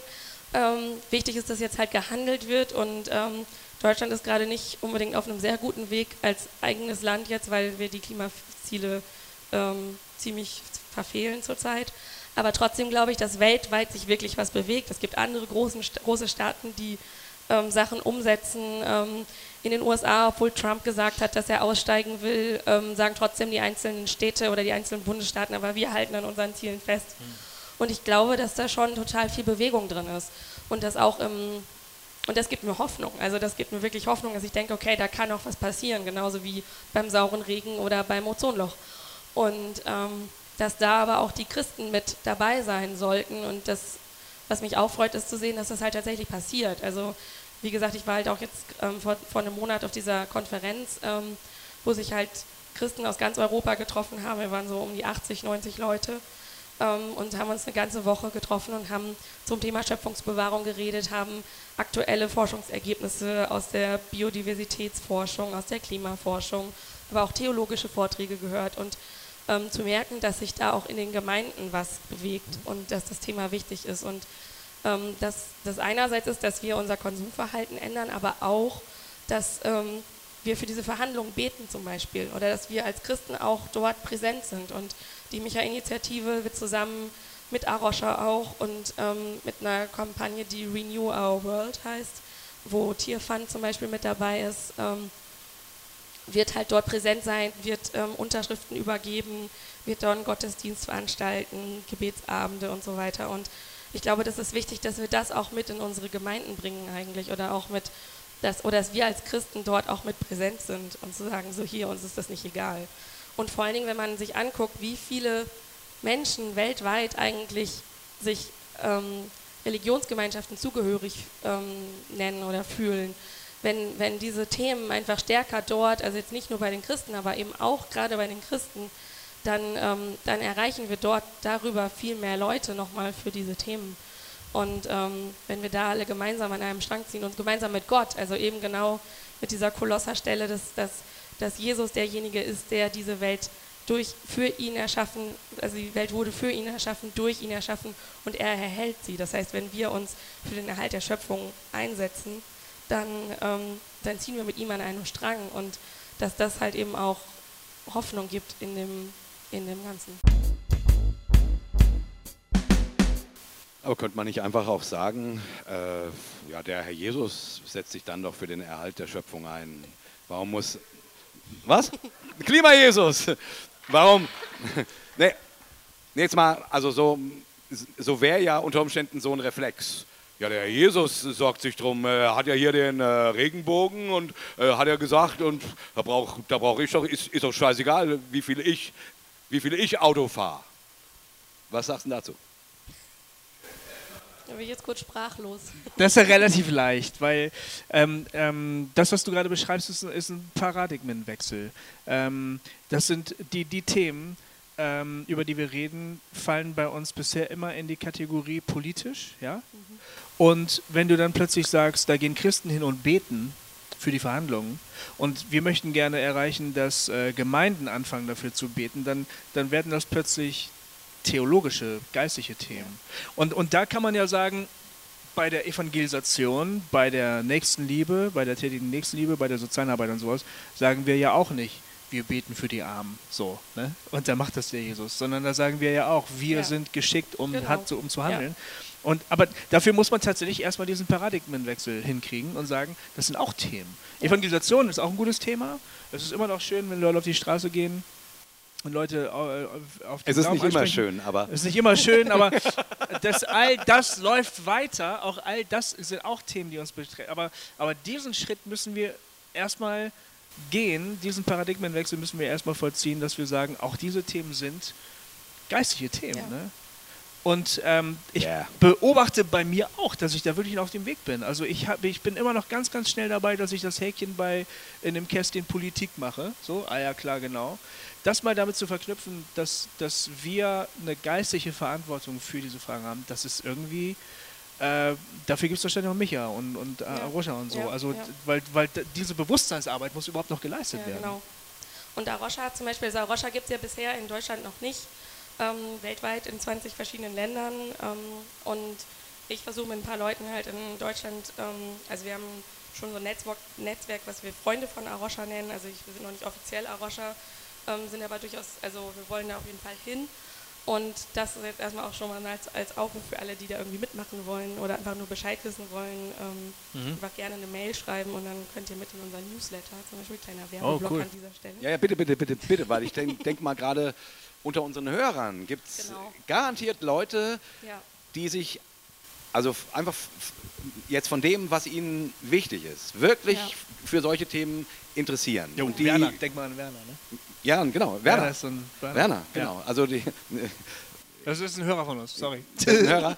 ähm, ähm, genau. Und ich glaube, äh, das ist super wichtig, dass Ja. du das sagst. Hey, ähm, Arosha äh, würde sich gerne in Deutschland gründen und es wäre doch toll, wenn sich da Leute für engagieren. Also meldet euch. Und ich denke, Genau. wir, wir, ähm, wir stellen, wenn die Sendung veröffentlicht wird, einfach dann deine E-Mail-Adresse oder, oder eine E-Mail-Adresse. Genau, wir haben eine, wir haben eine E-Mail-Adresse für Arosha sozusagen, für diese Freunde von Arosha. Genau.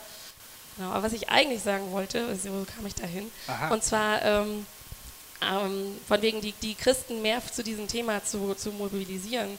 Ähm, Arosha England hat zum Beispiel halt eine Initiative, die heißt Eco Church, wo Gemeinden mit relativ leichten ersten Schritten ein erstes, ich glaube, Bronzeabzeichen oder so kriegen können, indem sie auf verschiedenen Ebenen Umweltthemen in, ihre, in ihr Gemeindeleben bringen. Es sind halt eben auch jetzt nicht nur evangelikale Kirchen, sondern auch einfach normale anglikanische Landeskirche sozusagen. Und das sind dann eben nicht nur diese Dinge, die es zum Beispiel auch in Deutschland ja teilweise schon gibt, dass man irgendwie energetisch die Häuser irgendwie saniert oder fairen Kaffee oder faire Schokolade hat, sondern auch, dass man diese Themen in, die, in den Gottesdienst mit einbringt, auch theologisch. Das ist einer dieser Punkte. Und ähm, das, glaube ich, ist wichtig. ja.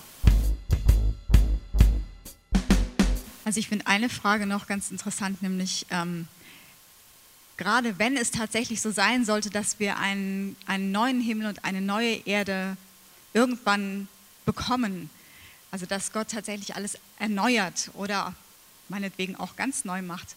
Die Frage ist dann ja, wenn, wie werde ich dort mit dieser neuen Schöpfung umgehen? Und geht es nicht darum, dass wir diese Welt möglicherweise haben und auch schon ein bisschen zu üben?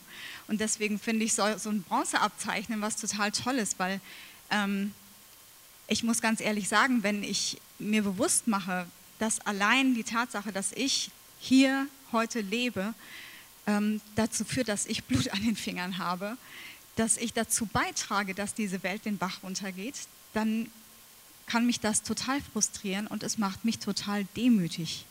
Und da glaube ich, setzt Jesus an, sagt so, super, das ist ein toller Ausgangspunkt. Und es kann sein, dass wir wirklich am Ende nur noch danach schreien werden, einen neuen Himmel und eine neue Erde zu bekommen, weil wir sie wirklich kaputt ge gekriegt haben, es einfach nicht geschafft haben, sie zu retten. Und dass wir diesen Gott brauchen, der uns etwas Neues gibt. Ähm, aber dann in dieser Demo zu sagen, okay, wie kann ich jetzt wie ein kleines Kind neu lernen, diese Welt zu schätzen und ähm, zu bebauen, was übrigens bedeutet, dienend daran zu arbeiten und zu bewahren. Das heißt, ganz genau hinzuschauen und nicht nur zu denken, dass man das und das machen muss, damit das und das passiert, weil das eben oft nicht so ist. Ähm, damit wir dann auch wirklich über diese Neuschöpfung mit ihm zusammen herrschen können, was auch wieder bedeutet, dass es ein Dienen sein wird. Ähm, mir ist jetzt bei der Diskussion, oh, bei dem Gespräch ein bisschen zu kurz gekommen, das, was ihr, glaube ich, als politische Ebene bezeichnet habt, ähm, was ich nochmal auf parteipolitische Ebene ähm, heben würde. Auf das, wo man sagt, naja, damit haben wir als Christen vielleicht eher nichts zu tun, damit wollen wir nichts zu tun haben. Ähm, wo aber, also leider viele Entscheidungen getroffen werden, also egal, ob wir das jetzt wollen oder nicht, also wo eine Bundesregierung von Deutschland sich äh, dazu entschieden hat, glücklicherweise bei diesem UN ähm, äh, SDGs von Micha, äh, also die hat nicht Micha gemacht, aber bei diesen, äh, worauf wir uns als Micha gründen, ähm, mitzumachen. Ähm, und letztlich quasi darauf zu achten, inwieweit die Parteien das überhaupt ähm, in ihrer ganzen Regierungszeit ähm, pushen oder also überhaupt tatsächlich durchführen, wo wir jetzt in Deutschland, ich weiß nicht, 18 Jahre, nee gar nicht, seit 2005, ähm, ich, 13 Jahre lang CDU und SPD hatten. Und man, ich glaube, wir als Christen auch nicht darum kommen, diese Ebene zu prüfen, ähm, inwieweit, also weil, also es sei denn, wir wählen halt gar nicht, dann müsste man das irgendwie als Person also nochmal irgendwie ganz neu aufmachen, also nochmal eine andere Ebene hineinbringen, inwieweit es wichtig ist zu wählen oder auch nicht. Ähm, aber daran sind wir doch auch beteiligt. Ähm, und also ich, ich war, also die, mit dieser Frage schlage ich mich schon lange herum und ich habe keine Antwort darauf, aber ich möchte das gerne mit zur Debatte stellen. Also inwieweit wir in Gemeinden diese Parteipolitik thematisieren und inwieweit wir damit einfach zu tun haben, allein schon dadurch, dass wir wählen oder allein schon dadurch, dass wir das akzeptieren, das, was wir gewählt haben oder was wir auch nicht gewählt haben, ähm, da, damit weiterzuleben als Christen, die ein Reich Gottes vor Augen haben, wo, also wo Jesus Kranke geheilt hat, wo Jesus äh, gesagt hat, es ist genug Leben für alle da. Ähm, und Finde ich einen super Punkt. Ähm, sorry, dass ich dir gerade ins Wort falle, aber es war so gut, was du gesagt hast. Ähm, die meines Erachtens, also wir haben es, ich sehe das immer wieder, jetzt gerade vor der Wahl habe ich das immer wieder auf Facebook gesehen, also jetzt als Beispiel, wo bestimmte ähm, fromme Menschen gesagt haben, ja, die und die Partei ist ja nicht wählbar, weil, und dann kamen Themen wie Abtreibung, äh, keine Ahnung, Ehe für alle oder wie auch immer, so, also da gab es dann bestimmte Themen, so. Aber das Thema äh, Klimaschutz oder ähm, Umweltschutz tauchte nirgendwo auf. Und das wäre genau für mich die Frage nach diesem Paradigmenwechsel, wenn wir uns schon fragen, und ich denke, darauf wolltest du hinaus, wen wählen wir?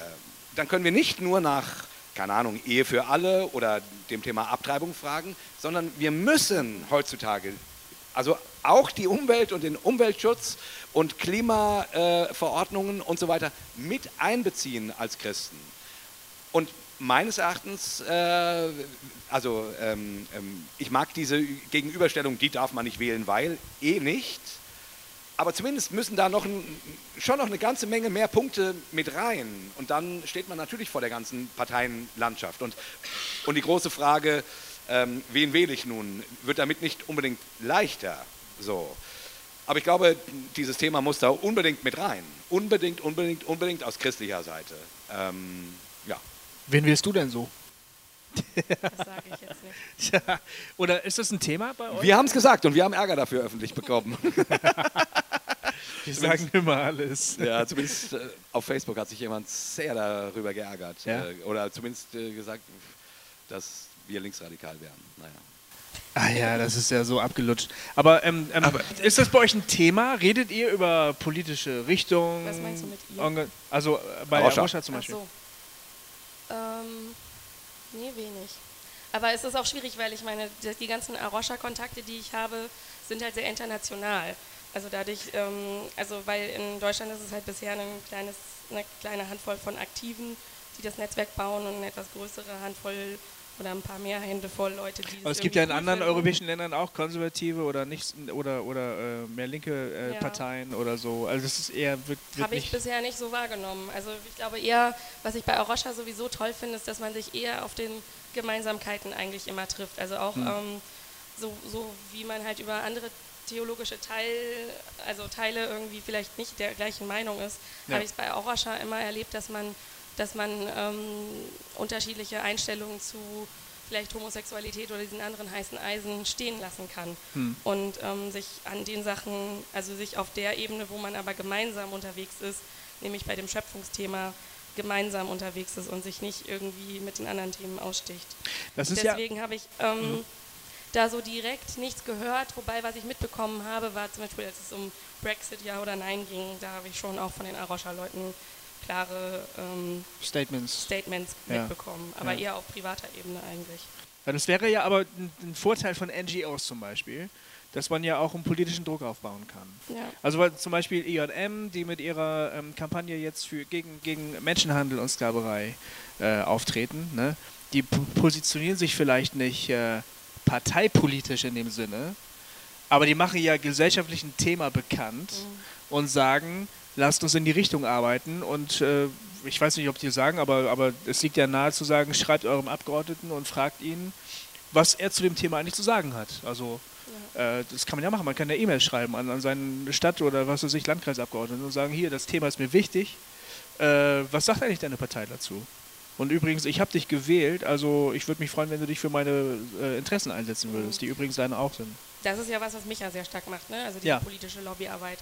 Und ähm, bei Arosha habe ich das bisher nicht so, so doll mitbekommen, weil Arosha eher auf der Ebene arbeitet, dass sie, ähm, dass sie eher praktisch arbeiten, also praktischen Naturschutz machen, dass es ähm, Gemeinschaftsgärten gibt oder Vögel zählen. ähm, Vögel zählen oder ähm, in Kenia zum Beispiel, da ich, war ich halt und habe eher beim Meeresteam mitgearbeitet. Ähm, gab es damals, es war vor vier Jahren relativ neu, dass ähm, Arosha, Arosha dort halt ähm, in einem kleinen Meeresnationalpark halt auch ähm, Forschung macht, um damit halt den Behörden, die diesen Nationalpark halt ähm, auch sozusagen mit verwalten, zu helfen und neue Themen raus, also rauszufinden, wo hakt es vielleicht und wo kann man Sachen verändern. Ja. Ähm, oder ähm, dann eben praktisch, also in Kenia haben sie ein Beispiel, wo, wo ein, ähm, ein Küstenwald ist, der stark abgeholzt wird, auch von den Menschen dort, weil sie dort Feuerholz gewinnen, für, um Essen zu kochen. Hm. Oder um Holz zu verkaufen, um ihre Kinder zur Schule zu bringen. Und da wird dann eher praktisch gearbeitet, dass den Menschen dort alternative Einkommensmöglichkeiten gezeigt werden, dass sie eben nicht mehr den Wald abholzen müssen oder dass durch Ökotourismus Gelder eingenommen werden, um damit halt ähm, Stipendien für Kinder zu machen, damit, also zu generieren, dass sie zur Schule gehen können und so. Mhm. Also eher auf der Ebene arbeitet Arosha stark praktisch Cool. und nicht so stark auf der politischen Ebene.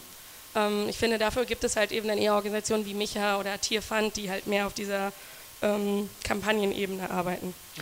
Aber ich habe Und noch, da mal eine- arbeiten sie halt auch stark zusammen. Also aber ich hab noch mal eine Frage. Also, ähm, ich, wenn ich jetzt einem Abgeordneten schreiben will, äh, darf ich dem auch schreiben als Christ, wenn ich ihn nicht gewählt habe, dass ich ihn gewählt hätte, um äh, ihm zu sagen, er soll gefälligst das und das tun?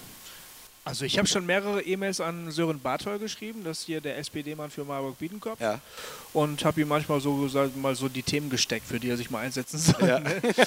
ja. Und dann habe ich ihn mich irgendwann von ihm verabschiedet und habe gesagt, ich will ihn nicht mehr. Seitdem schreiben wir uns nicht mehr. Seitdem schreibt ihr euch nicht mehr. Ja, deswegen, naja, ist, ist, Aber du könntest ihm ja trotzdem schreiben und sagen, wenn du dich für die und die Themen einsetzt. Dann will ich dich nicht wieder. Ja, jetzt ist er ja sowieso in der Opposition, der Arme. Naja. Gut. Aber natürlich können auch die Opposition. Jetzt können sie viel mehr Druck machen, die SPD. ja, das hoffen wir Jetzt mal haben sie nichts mehr zu verlieren. Jetzt Das können sie mal mal. wieder. Ja. Ja.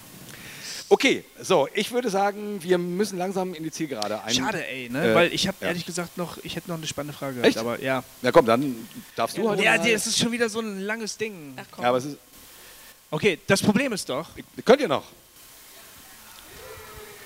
also, Okay.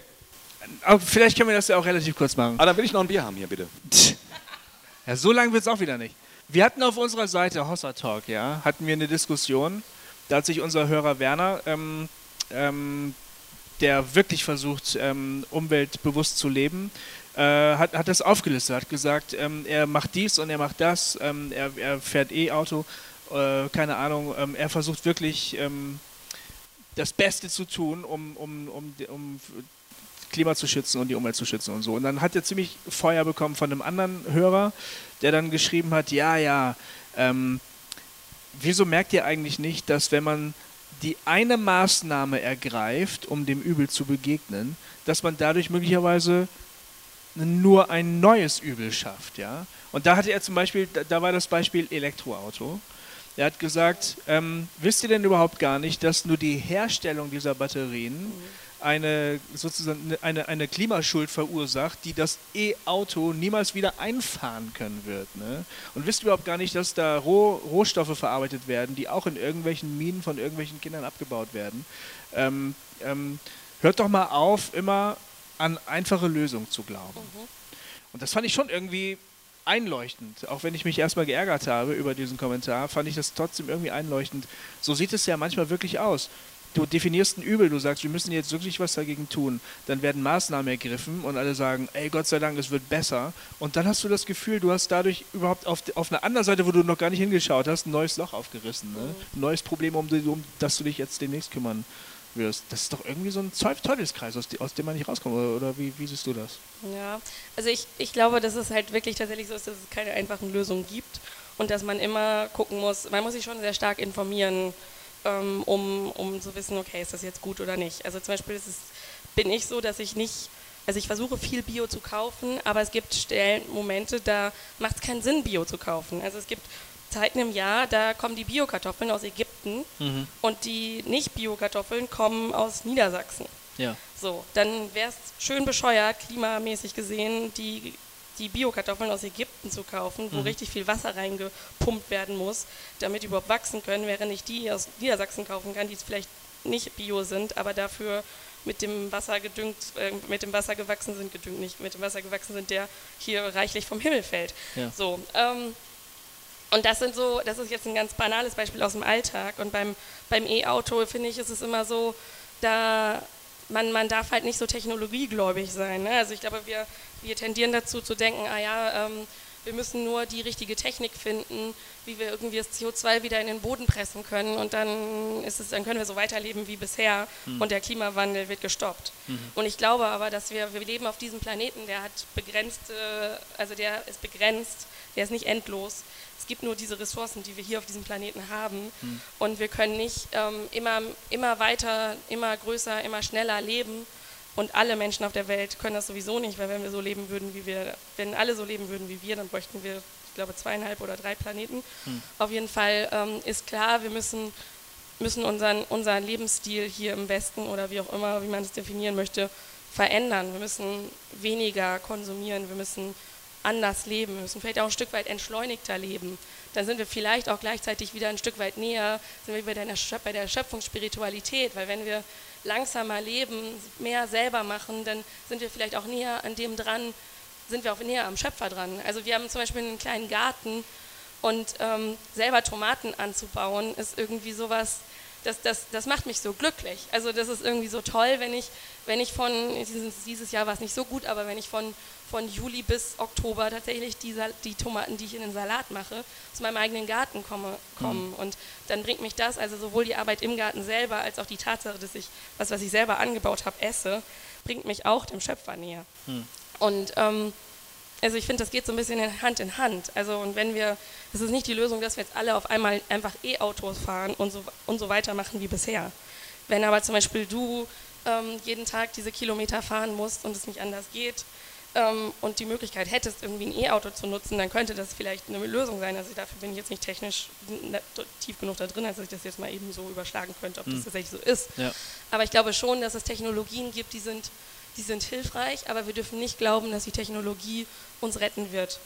Ähm, weil, wie gesagt, ähm, für jede Technologie müssen Rohstoffe abgebaut werden. Und da bin ich als Meeresbiologin dann auch wieder dabei, dass es zum Beispiel halt auch ähm, Ideen gibt, ähm, Rohstoffe in der Tiefsee abzubauen, was halt das totale ökologische ähm, Drama wäre. Ja. So, und ähm, deswegen müssen wir vorsichtig sein, wie wir hier leben und wie wir mit den Ressourcen, die wir haben und die Gott uns gegeben hat, umgehen. Hm. Retten tut uns nur Jesus. Das war ja, das, das war super. Ja, genau. Ich glaube tatsächlich, wir müssen jetzt langsam zum Ende kommen. Ja. Äh, ich bin heute mal der, der auf die Uhr guckt. Ähm, unglaublich, Jay. Ich würde trotzdem gerne versuchen. Ähm, jetzt kommt doch noch. Nee, nee, nee, nee, keine Frage. Nein, nein, nein. Ich, ich hatte gerade das Bedürfnis, versuchen, zu versuchen, weil es ist so ein breiter Abend, ja. so viele Themen und ich äh, würde gerne versuchen, in einer Minute den Abend zusammenzufassen. Okay. So am Schluss. Einfach mal als Experiment, ob ich das hinkriege. Ja, super. Ich bin ganz gespannt. Also, Wie immer bei Hossa Talk bleiben am Ende mehr Fragen, als es vielleicht, als man sich Antworten gewünscht hätte. Wir haben gesprochen über, darüber, dass Gott uns in diese Welt gestellt hat, dass wir Teil dieser Welt sind, und zwar genau dieser, weil Gott sie will, weil Gott sie liebt, weil Gott sie geschaffen hat. Und wir sind Teil von diesem Ganzen, jeder Mensch. Und wir leben mit dem Problem, dass diese Welt endlich ist, dass wir endlich sind und dass wir versuchen, so gut wir können, uns in dieser Welt zu bewegen. Eins, was ich heute Abend mitgenommen habe, ist, dass, ich, dass, es, dass es sehr kurzsichtig ist, zu glauben, das eigentliche Leben findet im Himmel statt.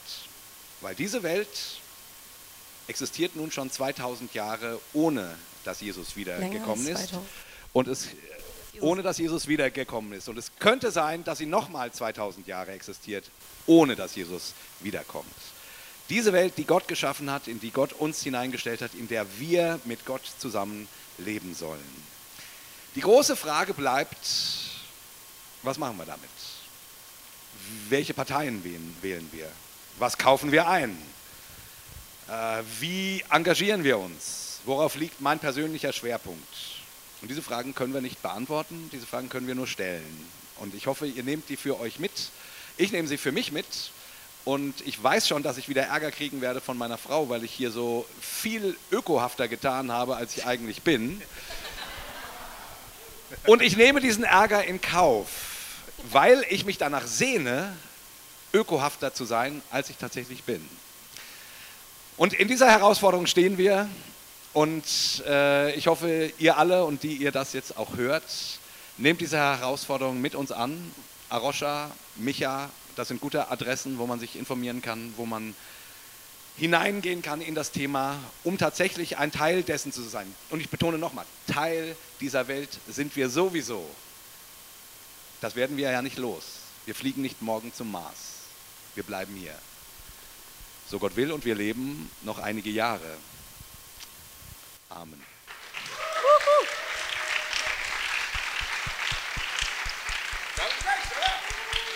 Wow.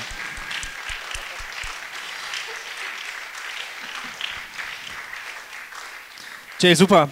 Du, also ich, vers ich versuche mir ja immer bei Hossa Talk das Predigen zu verkneifen, aber dafür sorgst du dann halt. Dafür bin, dafür bin ich da, Baby. Gut, ja. Vielen Dank. Dreimal Hossa zum Abschied. Genau, schön, dass ihr alle da wart. Ihr kennt das alle. Wir müssen jetzt mit euch gemeinsam unseren Ritualruf und vielleicht singen wir dann auch noch mal gemeinsam die Melodie, oder? Das Echt jetzt? Echt? Ja, also, klar, weil es so schön war. Ja, okay, von mir aus. Also, also wir verabschieden unsere Hörer äh, am Podcast und auch euch jetzt hier mit einem dreimaligen Hossa! Hossa! Hossa! Hossa